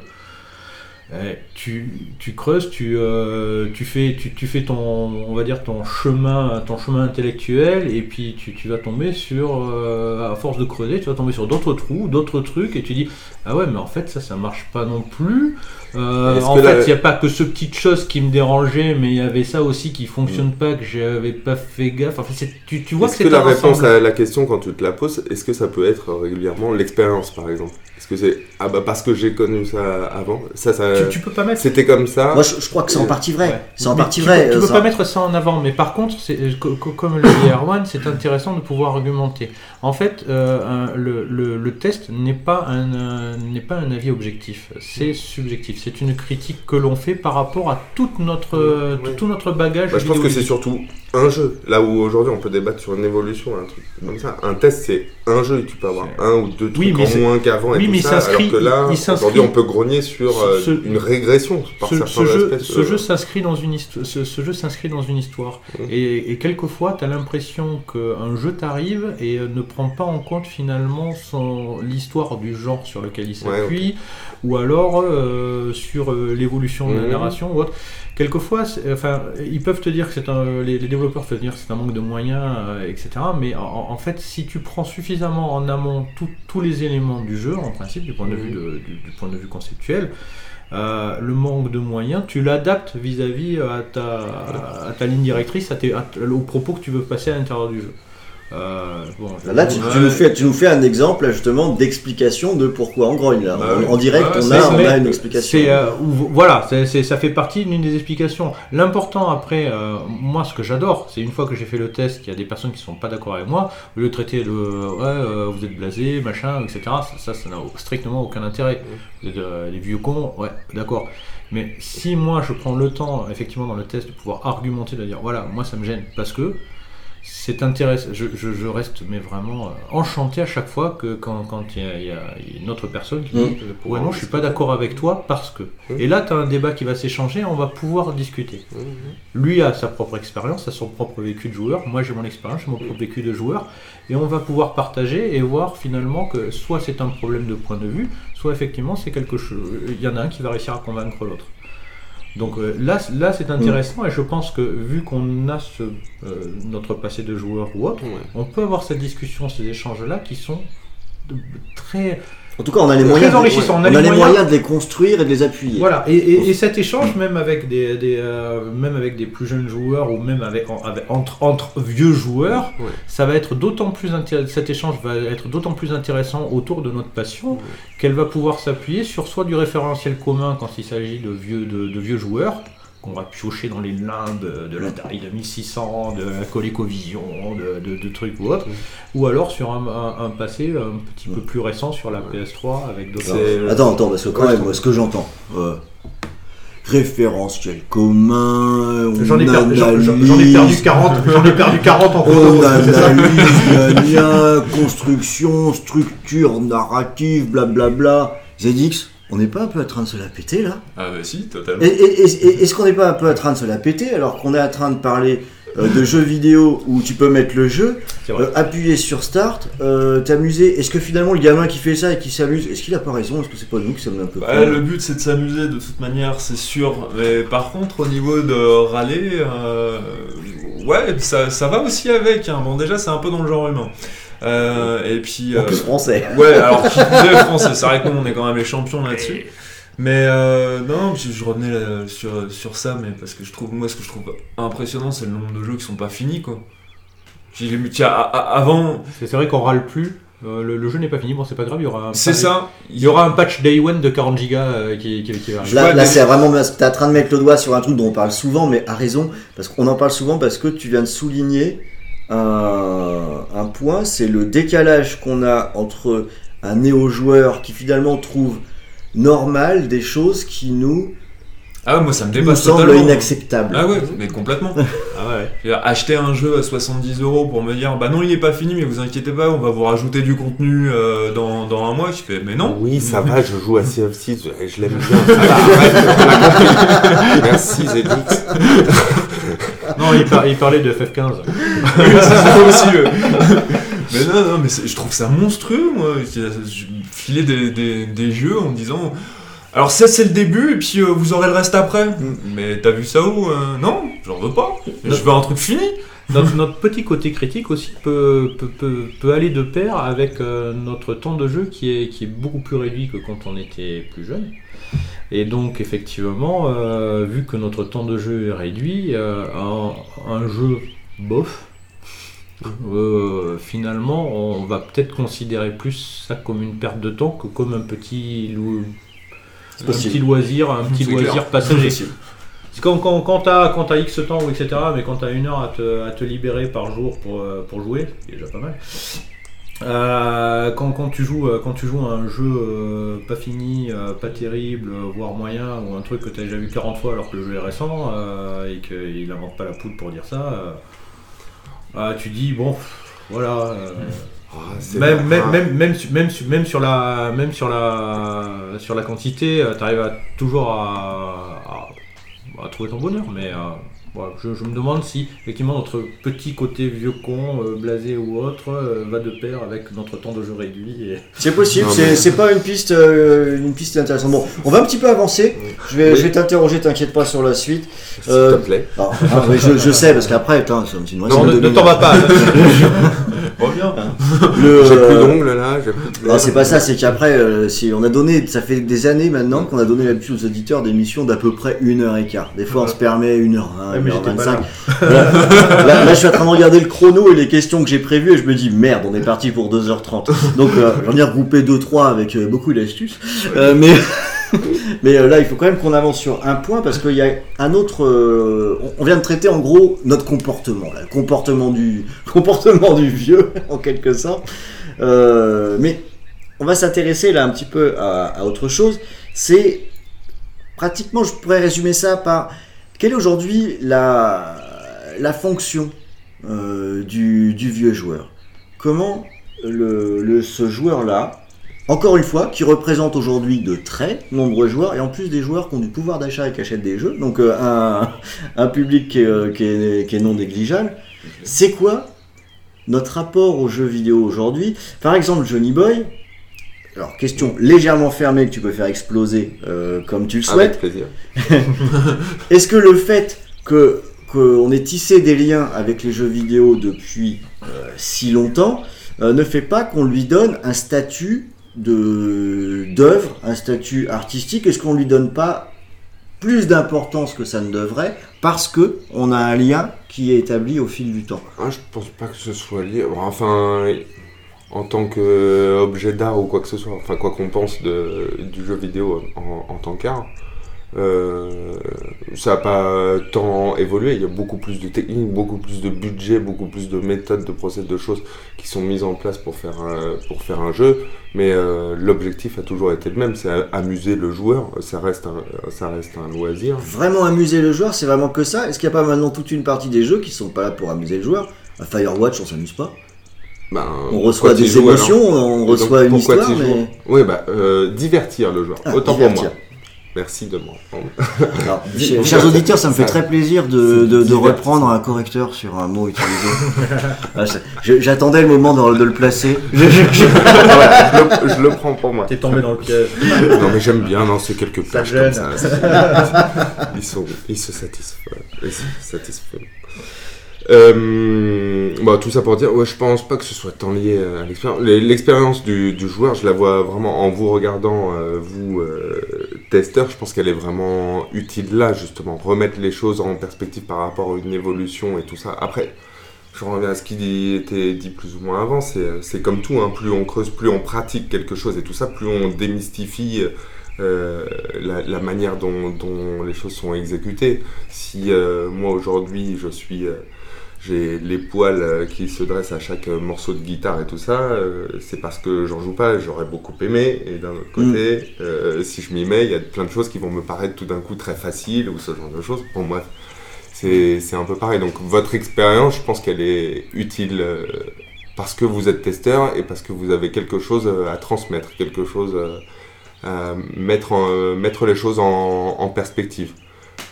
Ah, donc tu prends quand même bien en compte cette notion de, de transmission, quoi, finalement, aux, joueurs d'aujourd'hui. Est-ce que c'est, est-ce alors le mot va sembler un peu fort, hein, je vous le dis tout de suite, donc ne tombez pas dessus en disant. Est-ce que c'est pas un petit peu euh, notre euh, mission, justement, de transmettre les jeux vidéo, de donner les codes pour, euh, pour les comprendre, d'accompagner, pour aider à trier c'est des choses qu'on dit très souvent pour des tas d'autres euh, domaines. hein. Pour, pour le cinéma, pour la littérature, ça semble naturel qu'il y a un apprentissage.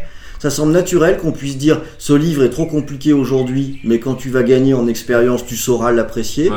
On dit ça pour le cinéma aussi. Il y a des films qui sont pas accessibles Mmh. immédiatement. Ouais. En musique, je vous fais pas un dessin.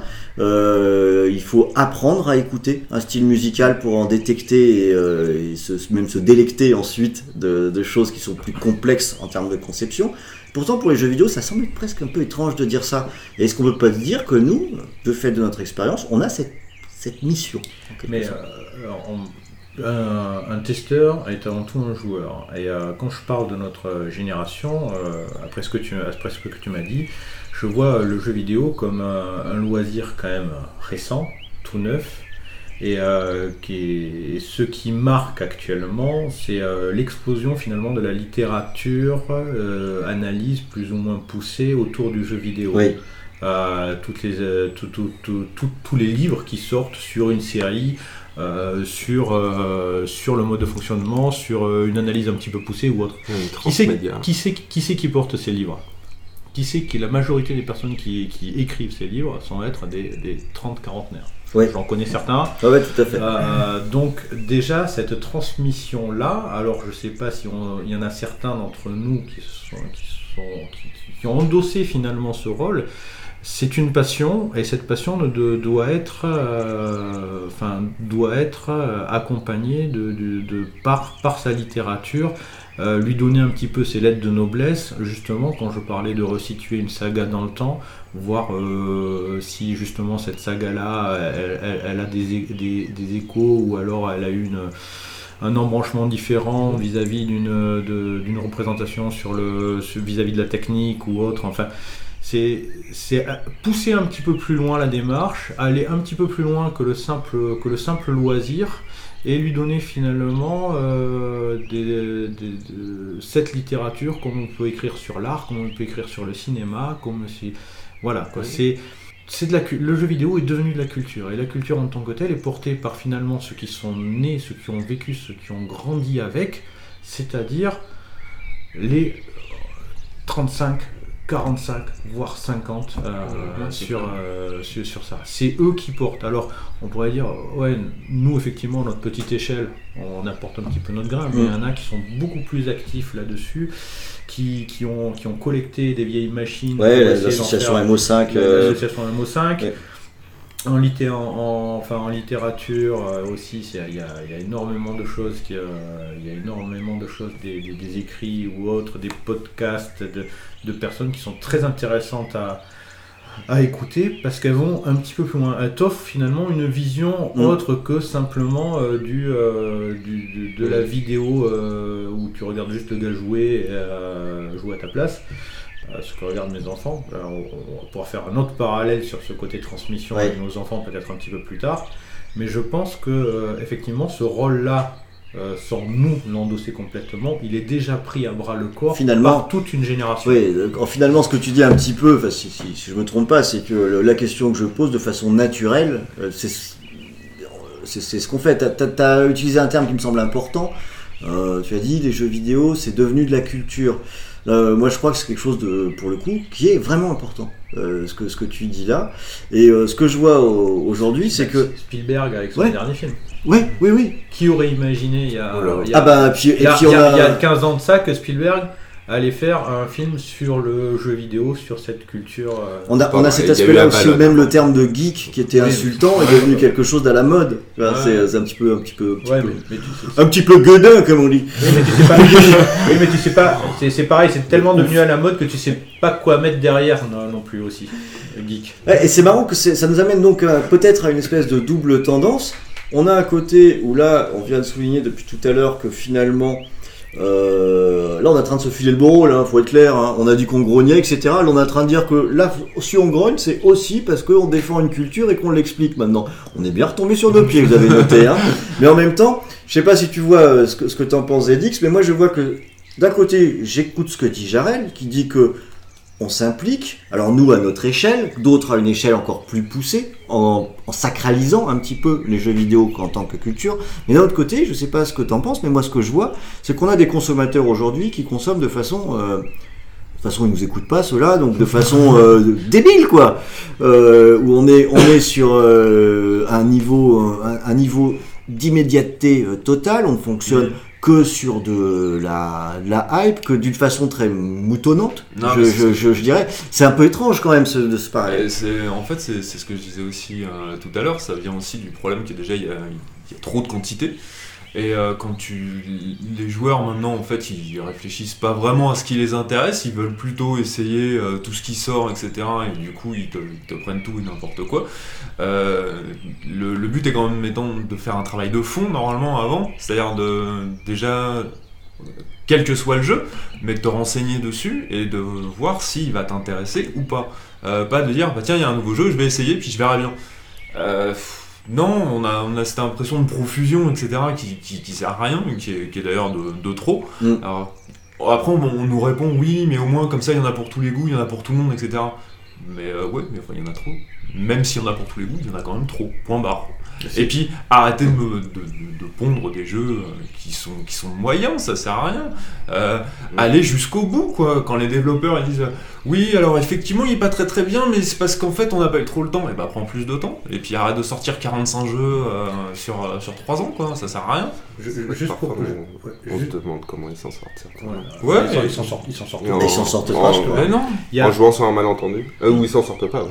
Je, je me demande s'il y a, il y a un, un- un loisir euh, comme le jeu vidéo qui peut se permettre d'avoir autant de production ou même finalement la- les professionnels, la presse spécialisée, voire les trucs, ne, ne peuvent même pas, euh, même, pas même pas tout tester, même pas tout. Ouais, bande dessinée. Ouais. Ouais, effectivement, bien, bien vu. Mais On a, non mais en fait on a et même je, je me demande c'est enfin là pour le coup on, on fait ce qu'on était en train de dire on est en train de creuser un petit peu là parce que le, ce- cette question de la profusion ça fait deux fois que tu reviens dessus et je pense que tu as raison de prendre ça comme un argumentaire fort parce que le, c'est très impactant derrière notamment sur les choix qui sont faits sur le temps qu'on consacre à quelque chose aussi. Euh, c'est ça génère des comportements. Euh, mais là, on est, euh, on est, est-ce qu'on n'est pas limite dans, une- dans quelque chose qui est, qui est un peu, euh, qui est un peu sociétal? On a, euh, ça, je pense que ça marche aussi pas mal pour le, le cinéma, où certes, sur les accès des écrans, on est sur une production qui s'est limitée. J'oserais pas dire appauvrie parce que sinon l'émission va durer longtemps si je repars sur le cinéma. Mais d'un autre côté, où on se retrouve avec, comme pour les jeux vidéo, une multiplicité des circuits d'offres où là la compétition se fait très clairement sur le volume. C'est c'est- c'est- c'est bien ça à nouveau qui est, euh, qui est la question. euh, le- ouais, ouais. société de consommation à fond et on est en plein. On est en Ça veut pas dire que tout est mal, hein, il y a des choses très non, très mais bien bien dedans, c'est pas ce que je veux dire. Euh, L'impact est pas le même. Tu parlais d'une approche un peu moutonnante et tout ça. Enfin, qui ne s'est jamais retrouvé au cinéma euh, à regarder une merde, tout ça, parce qu'un copain le- lui, a, lui a conseillé. On, Non, a- on- je- on fait on le- m'a forcé on à fait aller le voir mouton, Star on- Wars suite. On n'a pas regardé, sauf que le truc, ça, ça coûte que au pire euh, 10 balles et ça dure 2 heures. Donc c'est pas. t'as l'aspect enfant, pas- tu sais. J'y vais parce que mes enfants veulent que j'y aille. Alors, les enfants, c'est des Ah ouais. éponges, donc Mm. euh, évidemment, euh, tout ce qui est hype, etc., ils y vont, euh, ils y vont à fond de balle. Mais euh, Tu vois, ils sont trop jeunes, moi, pour que je puisse leur foutre des trucs sur le dos encore. tu peux, ah ouais, non, faut pas hésiter, faut commencer. Ils seront au moins utiles à ça, ce pas allé voir. Tu, tu n'es pas allé voir Star Wars suite avec ta fille. Non, non, je suis allé de mon plein gré. Non, Euh, c'est- juste. Mais voilà, c'est pas le même, c'est pas le même impact. Euh, 10 balles 2 heures contre un truc qui va te coûter 70 balles où tu vas y passer minimum 30 heures et puis finalement même que tu vas y prendre goût et puis. Et- euh, Et alors, un truc qui est très très paradoxal, T'as on est, euh, on est très content sur euh, tout ce qui est, tu parles justement des divers euh, moyens pour arriver aux, aux jeux vidéo. Ouais, On a, on a le Game Pass, euh, on a euh, les Game with Gold, tu- du coup tu as l'abonnement chez euh, Electronic Arts. Mm. euh, T'as les téléphones portables.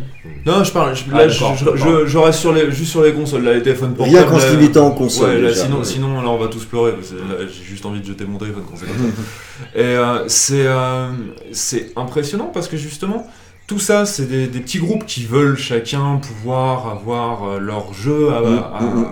à proposer en fait euh, aux joueurs. Et du coup, comme tu disais tout à l'heure, c'est qu'il faut de la quantité. Ouais. Et ben oui, on, on en est toujours à ce truc-là.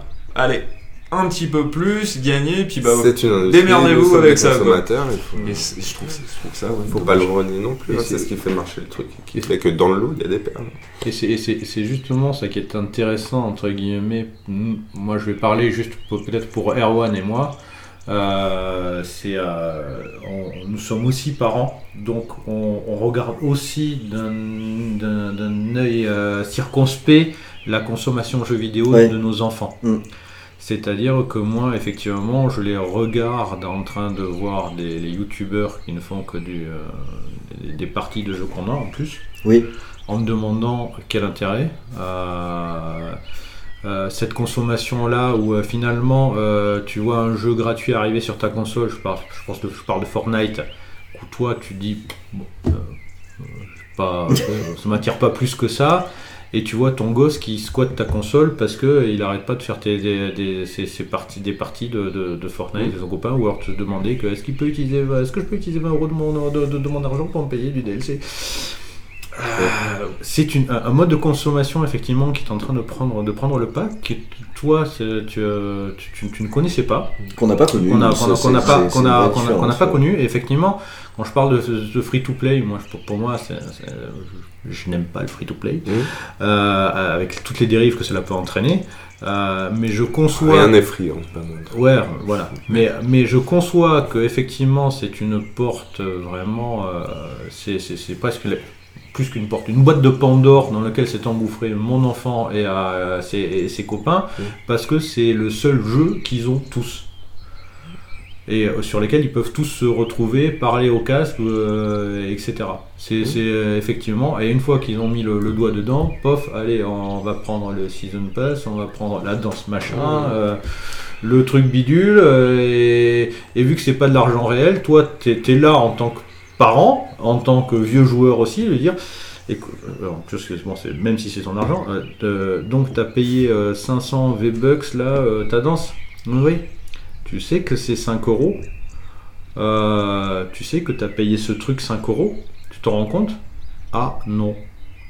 C'est là où on a notre travail justement à faire. Ouais, euh, Ouais, ouais, c'est, clair. je l'ai pas vécu comme ça. Les enfants en tant que cible de. Ah oui, c'est la c'est clair. parce Bah, qu'elle est, parce qu'elle pas- est petite encore, mais pas- c'est Pas euh, c'est terrible. Hein, Mais pas que, pas que les enfants, hein, t'as des adultes aussi. Vu que c'est de l'argent, de la monnaie virtuelle que t'achètes avec de la vraie monnaie, Voilà. tu perds totalement la notion, c'est le principe. hein. Tu perds totalement Non, la notion de. ça- nous amène- Je connais là- hein, mais après, quand moi je me fais avoir, je, je me fais avoir volontairement. Enfin, juste acheté des- quelques trucs, quelques modèles de voitures à Rocket League. Les éditeurs ne me jugent pas. C'est le seul truc sur lequel j'ai craqué, oui.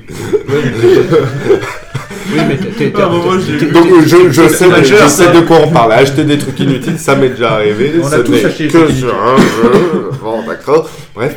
Euh, mais ouais, le, le côté que On a- les, les enfants soient là. Après, là, on a- on a un rôle à jouer là-dessus, euh, Effectivement, il faut pouvoir. C'est euh, Gags qui en parlait lors de, dans l'émission euh, précédente, c'est euh, dans la structure des jeux vidéo, mais c'est là où il faut avoir un recul, ou dans un jeu aujourd'hui, qu'on soit capable d'expliquer à un gamin, et c'est possible, c'est pas des imbéciles les gamins, on peut leur expliquer aussi que quand un jeu aujourd'hui est construit de façon à générer de la frustration pour provoquer un achat plutôt que d'être conçu pour donner du plaisir et de la récompense, c'est quelque chose qu'on peut expliquer à un gamin.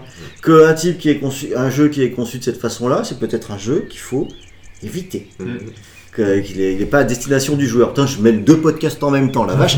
mais, euh, Non, mais, mais mais ça, mais ça, pour pouvoir l'expliquer, encore faut-il avoir le background ou la culture euh, vidéoludique. et, et les amener. euh, toi, il y a ce type de jeu qui te plaît, euh, d'accord, euh, mais tu sais qu'il y a quelque chose qui est un autre jeu que l'on a ou qui existe, qui est beaucoup mieux, beaucoup mieux construit, sans ces travers-là. Et je vais te le montrer, je vais, euh, je, je vais te le proposer, je, je vais te permettre d'y jouer. Après, il apprécie ou il Mm. n'apprécie pas. À partir de, à partir de 12, 12, 15 ans, etc. S'ils aiment pas, s'ils veulent faire quelque chose, ils te le disent. Mais oui, ils construisent. Ça, c'est, euh, Et- Il est pas un peu jeune pour PUBG, non? Peut-être, peut-être un petit peu encore, mais euh, voilà, mais euh, Bon, écoutez les amis, on va, on va quand même approcher à la conclusion parce que effectivement, on est des pipelettes, hein, c'est absolument terrible. Euh, le, faire trois ans de podcast. ce- ce- cela étant, cela étant, hein, euh, sur sur cette partie-là, on, on l'a vu aussi que finalement, euh, parfois même, involontairement ou de façon naturelle, euh, on rentre dans cette notion de transmission, que ce soit pour les enfants ou pour expliquer ou pour détailler ou pour gratter, et que sans pour autant se poser euh, comme des donneurs de leçons, en tout cas ça c'est ça qu'on garde en tête par contre. Ouais. On n'est pas là pour donner des leçons. Ouais. Et euh, l'avis euh, l'avis d'un néo-joueur, il est aussi important parce qu'il reçoit, un, il reçoit un jeu, il l'utilise, il en retire quelque chose.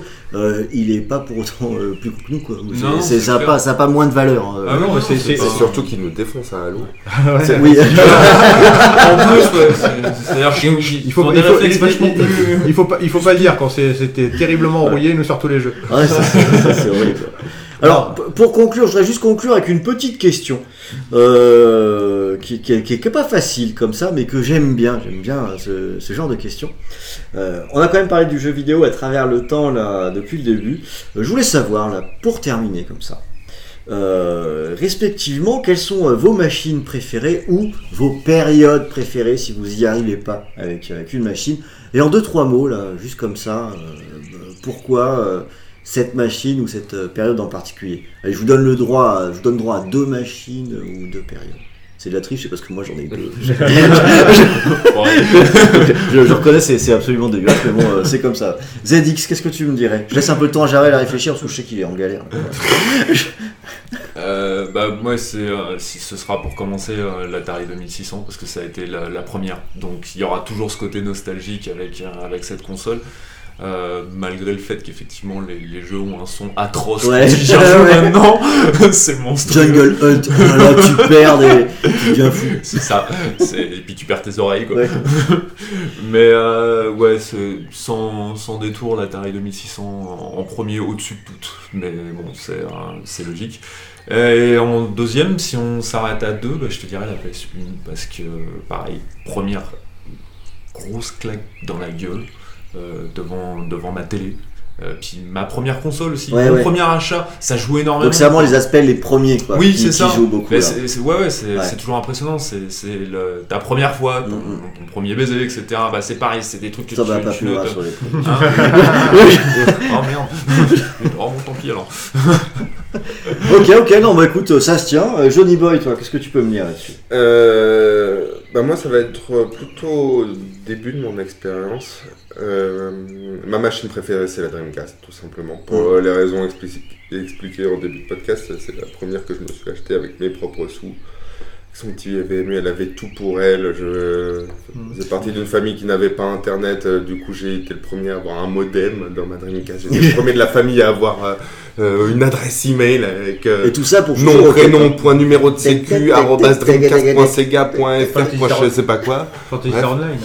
Fantasy Star Online, euh, Quake 3 Arena, ce genre de truc. Je m'étais même pris le clavier, la souris, bref, sur une console. le truc. Moi aussi. Bon, bref. C'était une machine absolument de rêve. Et en termes de période, j'aurais bien pouvoir. euh, euh, j'aurais bien aimé parler de la Sacro-Saint euh, 360, mais c'était une époque où j'étais plus euh, étudiant et puis début de boulot et tout ça, et euh, j'ai moins joué à cette époque-là. Du coup, je vais me raviser sur la période plutôt Saturne, où moi j'avais la Saturne, j'étais un des rares. Du coup, je jouais, je faisais découvrir des choses aux gens. J'allais chez les copains, je découvrais la PS1.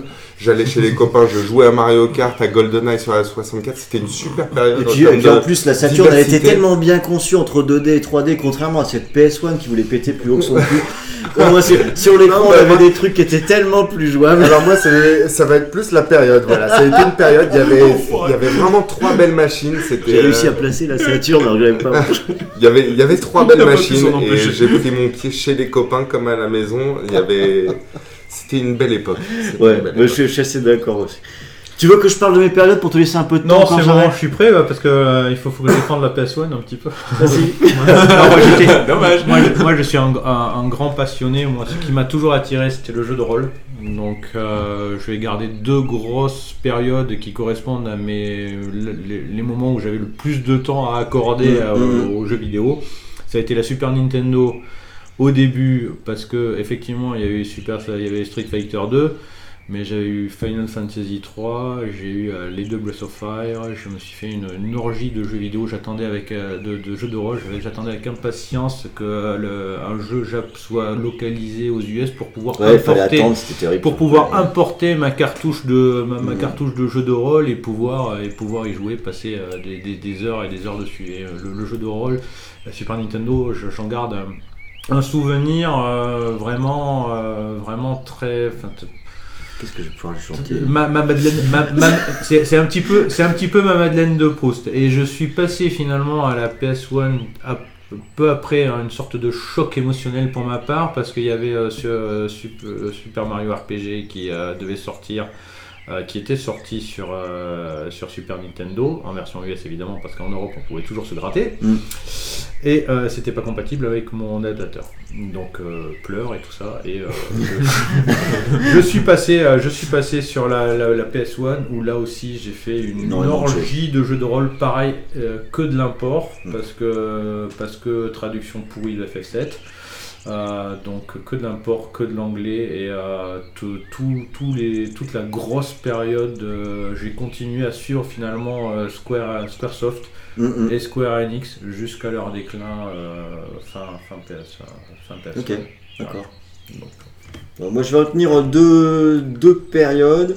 Euh, la période 16 bits aussi. Donc euh, pour moi c'est la Mega Drive, mais je jouais régulièrement sur Super Nintendo aussi. Je trouvais que c'était une période un peu bénie où euh, il y avait beaucoup beaucoup de choses, c'était très foisonnant. Donc euh, qualitatif. oui c'est ça. Et avec on essayait des choses, on essayait des choses aussi. Et c'était intéressant parce que tous- tous les mois, t'avais, euh, c'était, t'attendais avec impatience ton console plus ou Joypad ou peu importe le magazine, parce que tu, tu sortais des, tu voyais des jeux, euh, il y avait du potentiel partout. Beaucoup de choses, beaucoup de choses intéressantes. euh, donc euh, c'est une période que j'ai que j'ai adorée et aussi pour ce que ça représentait parce que les jeux coûtaient très cher. Donc pour jouer à beaucoup de jeux, eh bien il fallait avoir des copains. On n'hésitait pas à s'échanger les jeux, les consoles. Mm. Euh, on allait chez les uns, euh, chez les autres. euh, et ça avait créé une espèce de communauté. Euh, c'était très sympa. Donc tu parlais du rôle social, là, on Mhm. était en plein dedans. euh, c'est vraiment très sympa. Et une autre période que j'ai vraiment adorée, c'est la période euh, où je vais partir de la Dreamcast, mais pour aller jusque la Xbox. Cette période Dreamcast, PS2, Xbox, que je mets un peu en même temps parce que il n'y a pas eu de gros gap technique entre ces trois machines. La Dreamcast, les intérêts. Alors, bah, enfin, techniquement, la Xbox était au-dessus, mais à la limite, c'est pas trop le débat. C'est le, le- la question, c'est que surtout, j'ai bien aimé cette arrivée de ces machines-là, parce qu'on arrivait à un moment d'hégémonie de, de Sony qui était très important et où euh, moi je m'ennuyais terriblement sur les jeux qui sortaient. Je- je- on arrivait comme à chaque fois que t'as qu'un acteur en fait. C'était, je trouvais ça très plat. Euh, ce, qui, ce qui se passait euh, sur la PlayStation, ma Saturn était, elle était en train de crever. Donc, euh, et, et franchement, j'ai joué beaucoup moins pour euh, une pure question d'intérêt. La, la- la Dreamcast a donné un coup de pied dans la fourmilière qui a Oh, fait putain, beaucoup de bien, qui a obligé Sony à enfin sortir les doigts parce que la PS2 c'était pas glorieux et ça a encore mis du temps à sortir quelque chose. Et au moment où la Dreamcast meurt et on commence à nouveau à se faire chier sur PS2, là on a un nouvel acteur qui sort de nulle part Mm. et qui euh, Et qui change radicalement l'univers, le- la Ouais. conception même du marché des jeux Ah oui, vidéo en créant des ponts qui n'existaient pas, en sortant des choses qu'on n'imaginait pas sur une console de salon, en créant le jeu en ligne. Et, à nouveau cette période, pourquoi est-ce que je la mets là? Bon, en choix de machine, c'est la Dreamcast. dans les trois. mais, mais pourquoi je la mets là? C'est je mets ça comme une période parce que c'est aussi une de ces périodes où, euh, où c'est une, pour je pense, une vraie étape euh, et où à nouveau il y avait cette notion de foisonnement dont je parlais sur 16 bits, où quand les jeux sortaient, t'avais des choses qui, qui, te, qui étaient nouvelles, que t'attendais pas. Tu pouvais être surpris quand tu lançais un jeu. C'est sur, sur Dreamcast, j'en parle pas tellement il y a de tellement il y a de titres, mais la Xbox a fait un peu pareil. En mettant le pont avec le PC, tu, tu savais pas que ça existait sur une console, euh, des, des- des trucs comme ça. Ouais. Et du coup, ça a Ouais, redonné c'est une, une période de créativité forte dans, dans les jeux vidéo. Et euh, bon, c'est dans une euh, pour un loisir qui, créatif hein, sur des, des, des œuvres créées. euh, bah, la créativité, j'ai tendance à penser que c'est un tout petit peu important. si, clair. si, euh, si on veut avoir un, un résultat intéressant. Bon, voilà pourquoi ce sont les, les deux périodes que je retiens euh, particulièrement. Euh, même si en machine unitaire, euh, très étrangement, je mets la 360 très haut aussi dans, dans, dans, dans mes goûts. Je- Ouais, moi pareil, c'est parce qu'on s'était arrêté à 2, mais la 360, moi, c'est- alors ça a été. Euh, tu parlais du, du live tout à l'heure, moi j'ai trouvé ça impressionnant, c'est c'est là où j'ai découvert le live. C'est-à-dire que pourtant j'avais euh, bah, j'avais la PS3 euh, à l'époque qui était censée me vendre un truc avec un home machin où on discutera avec des potes, etc. Euh, je crois qu'ils m'ont enterré avec quelque part. Et ça- Mon enfoiré. C'est quoi C'est leur truc de Second Life, c'est ça Ouais, il devait y avoir un truc comme ça. Ouais, c'était- ouais, c'est- bah, ouais. Enfin, censé, je sais pas si c'est. C'était un c'est truc où tu te baladais et tu croisais des gens euh, et tu pouvais du coup même discuter avec eux. C'était bizarre Enfin, quand même. C'était non, c'était un truc virtuel. Limite, je me demande s'ils l'ont pas, si c'est pas arrivé trop Il tôt. même y avoir la voir ça salle du plus tard. conseil galactique comme dans Star Wars. Ouais, mais sérieux, un truc, c'est comme si tu mettais Destiny en jeu, mais c'est pas un jeu. T'es là pour discuter avec des potes. Mm. Bah, tu vois, je me demande s'ils l'ont pas foutu trop tôt, ce petit truc là. Peut-être, ouais. Et, et j'ai découvert la, la 360 avec le live, un vrai live, un truc où tu peux avoir des, des La gens Qui marche. Ouais, puis qui fonctionne. pas, pas un truc qui, qui saute toutes les 30 secondes, sinon qui, qui Pas, pas fonctionne. comme la Switch, quoi. Ah, oui. Et pan. Ah, Le ronchon. dossier. Ouais, Bon, ouais. allez, voilà. Ok, bon voilà, donc on s'est arrêté là-dessus, hein, parce que c'est toujours sympa hein, de dire ce qu'on a préféré, etc., de faire nos petits tops. Hein. Il y en a partout sur YouTube, nous on s'en fout, on fait notre top. Entre nous, là, on, on est comme ça. Bientôt, les 50 meilleurs jeux de tous les temps. Alors écoutez, on c'en est terminé hein, pour cet épisode du bruit de fond, donc un petit peu plus long que d'habitude. hein. Pourtant, vous avez mesuré les efforts que j'ai fait pour essayer de faire en sorte que ça ne dérive pas trop. Mais malgré tout, c'est une souille plus long, allez, juste une petite chouille de rien du tout. hein. Euh, ça ira bien. Bah, écoutez, j'espère que vous aurez apprécié faire ce en partie ce petit voyage dans le passé, mais pas tant que ça, puisqu'on a surtout parlé de la façon dont on, dont on considérait les jeux vidéo aujourd'hui, et ce qu'on en pensait euh, maintenant. J'espère que ça vous a intéressé. N'hésitez pas, hein, comme d'habitude, à nous laisser euh, des commentaires sur le sujet. N'hésitez pas à nous mettre des euh, petits pouces bleus sur PodCloud, je crois que ce sont des pouces. Sur, sur iTunes, ce sont des, étoiles, donc mettez des étoiles, n'hésitez pas. Enfin, en fait, sur Le vieux va te mettre une baffe si tu continues comme ça. c'est- sur. Et écoutez, il me reste plus qu'à euh, remercier euh, mes intervenants. Merci ZX, merci Johnny, merci Jarel. Merci, à vous, merci Ron. Merci à tous les lecteurs. Et je vous dis, euh, alors ce que je vous dis au mois prochain, ou est-ce que c'est la fin de la saison? On va peut-être essayer encore d'en caler un. Bon, allez, au prochain épisode en tout cas euh, du bruit de fond. Euh, salut chers auditeurs. Merci. Au revoir. Tata.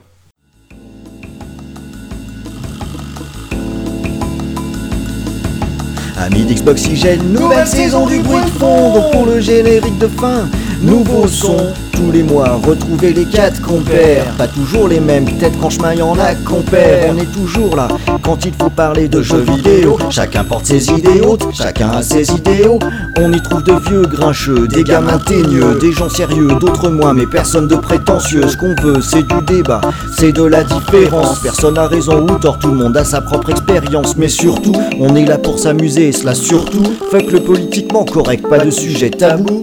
Là où y a pas d'Xboxygène, y a pas de plaisir. Interdiction d'avoir un sujet dont on ne pourrait pas rire. Des jeux, de l'actu, des dossiers. Et oui, y a tout ça sur Xboxygène dans le bruit de fond saison 3. Ça t'a plu, t'as aimé l'épisode du mois. Alors on se retrouve pour le prochain bruit de fond. See ya!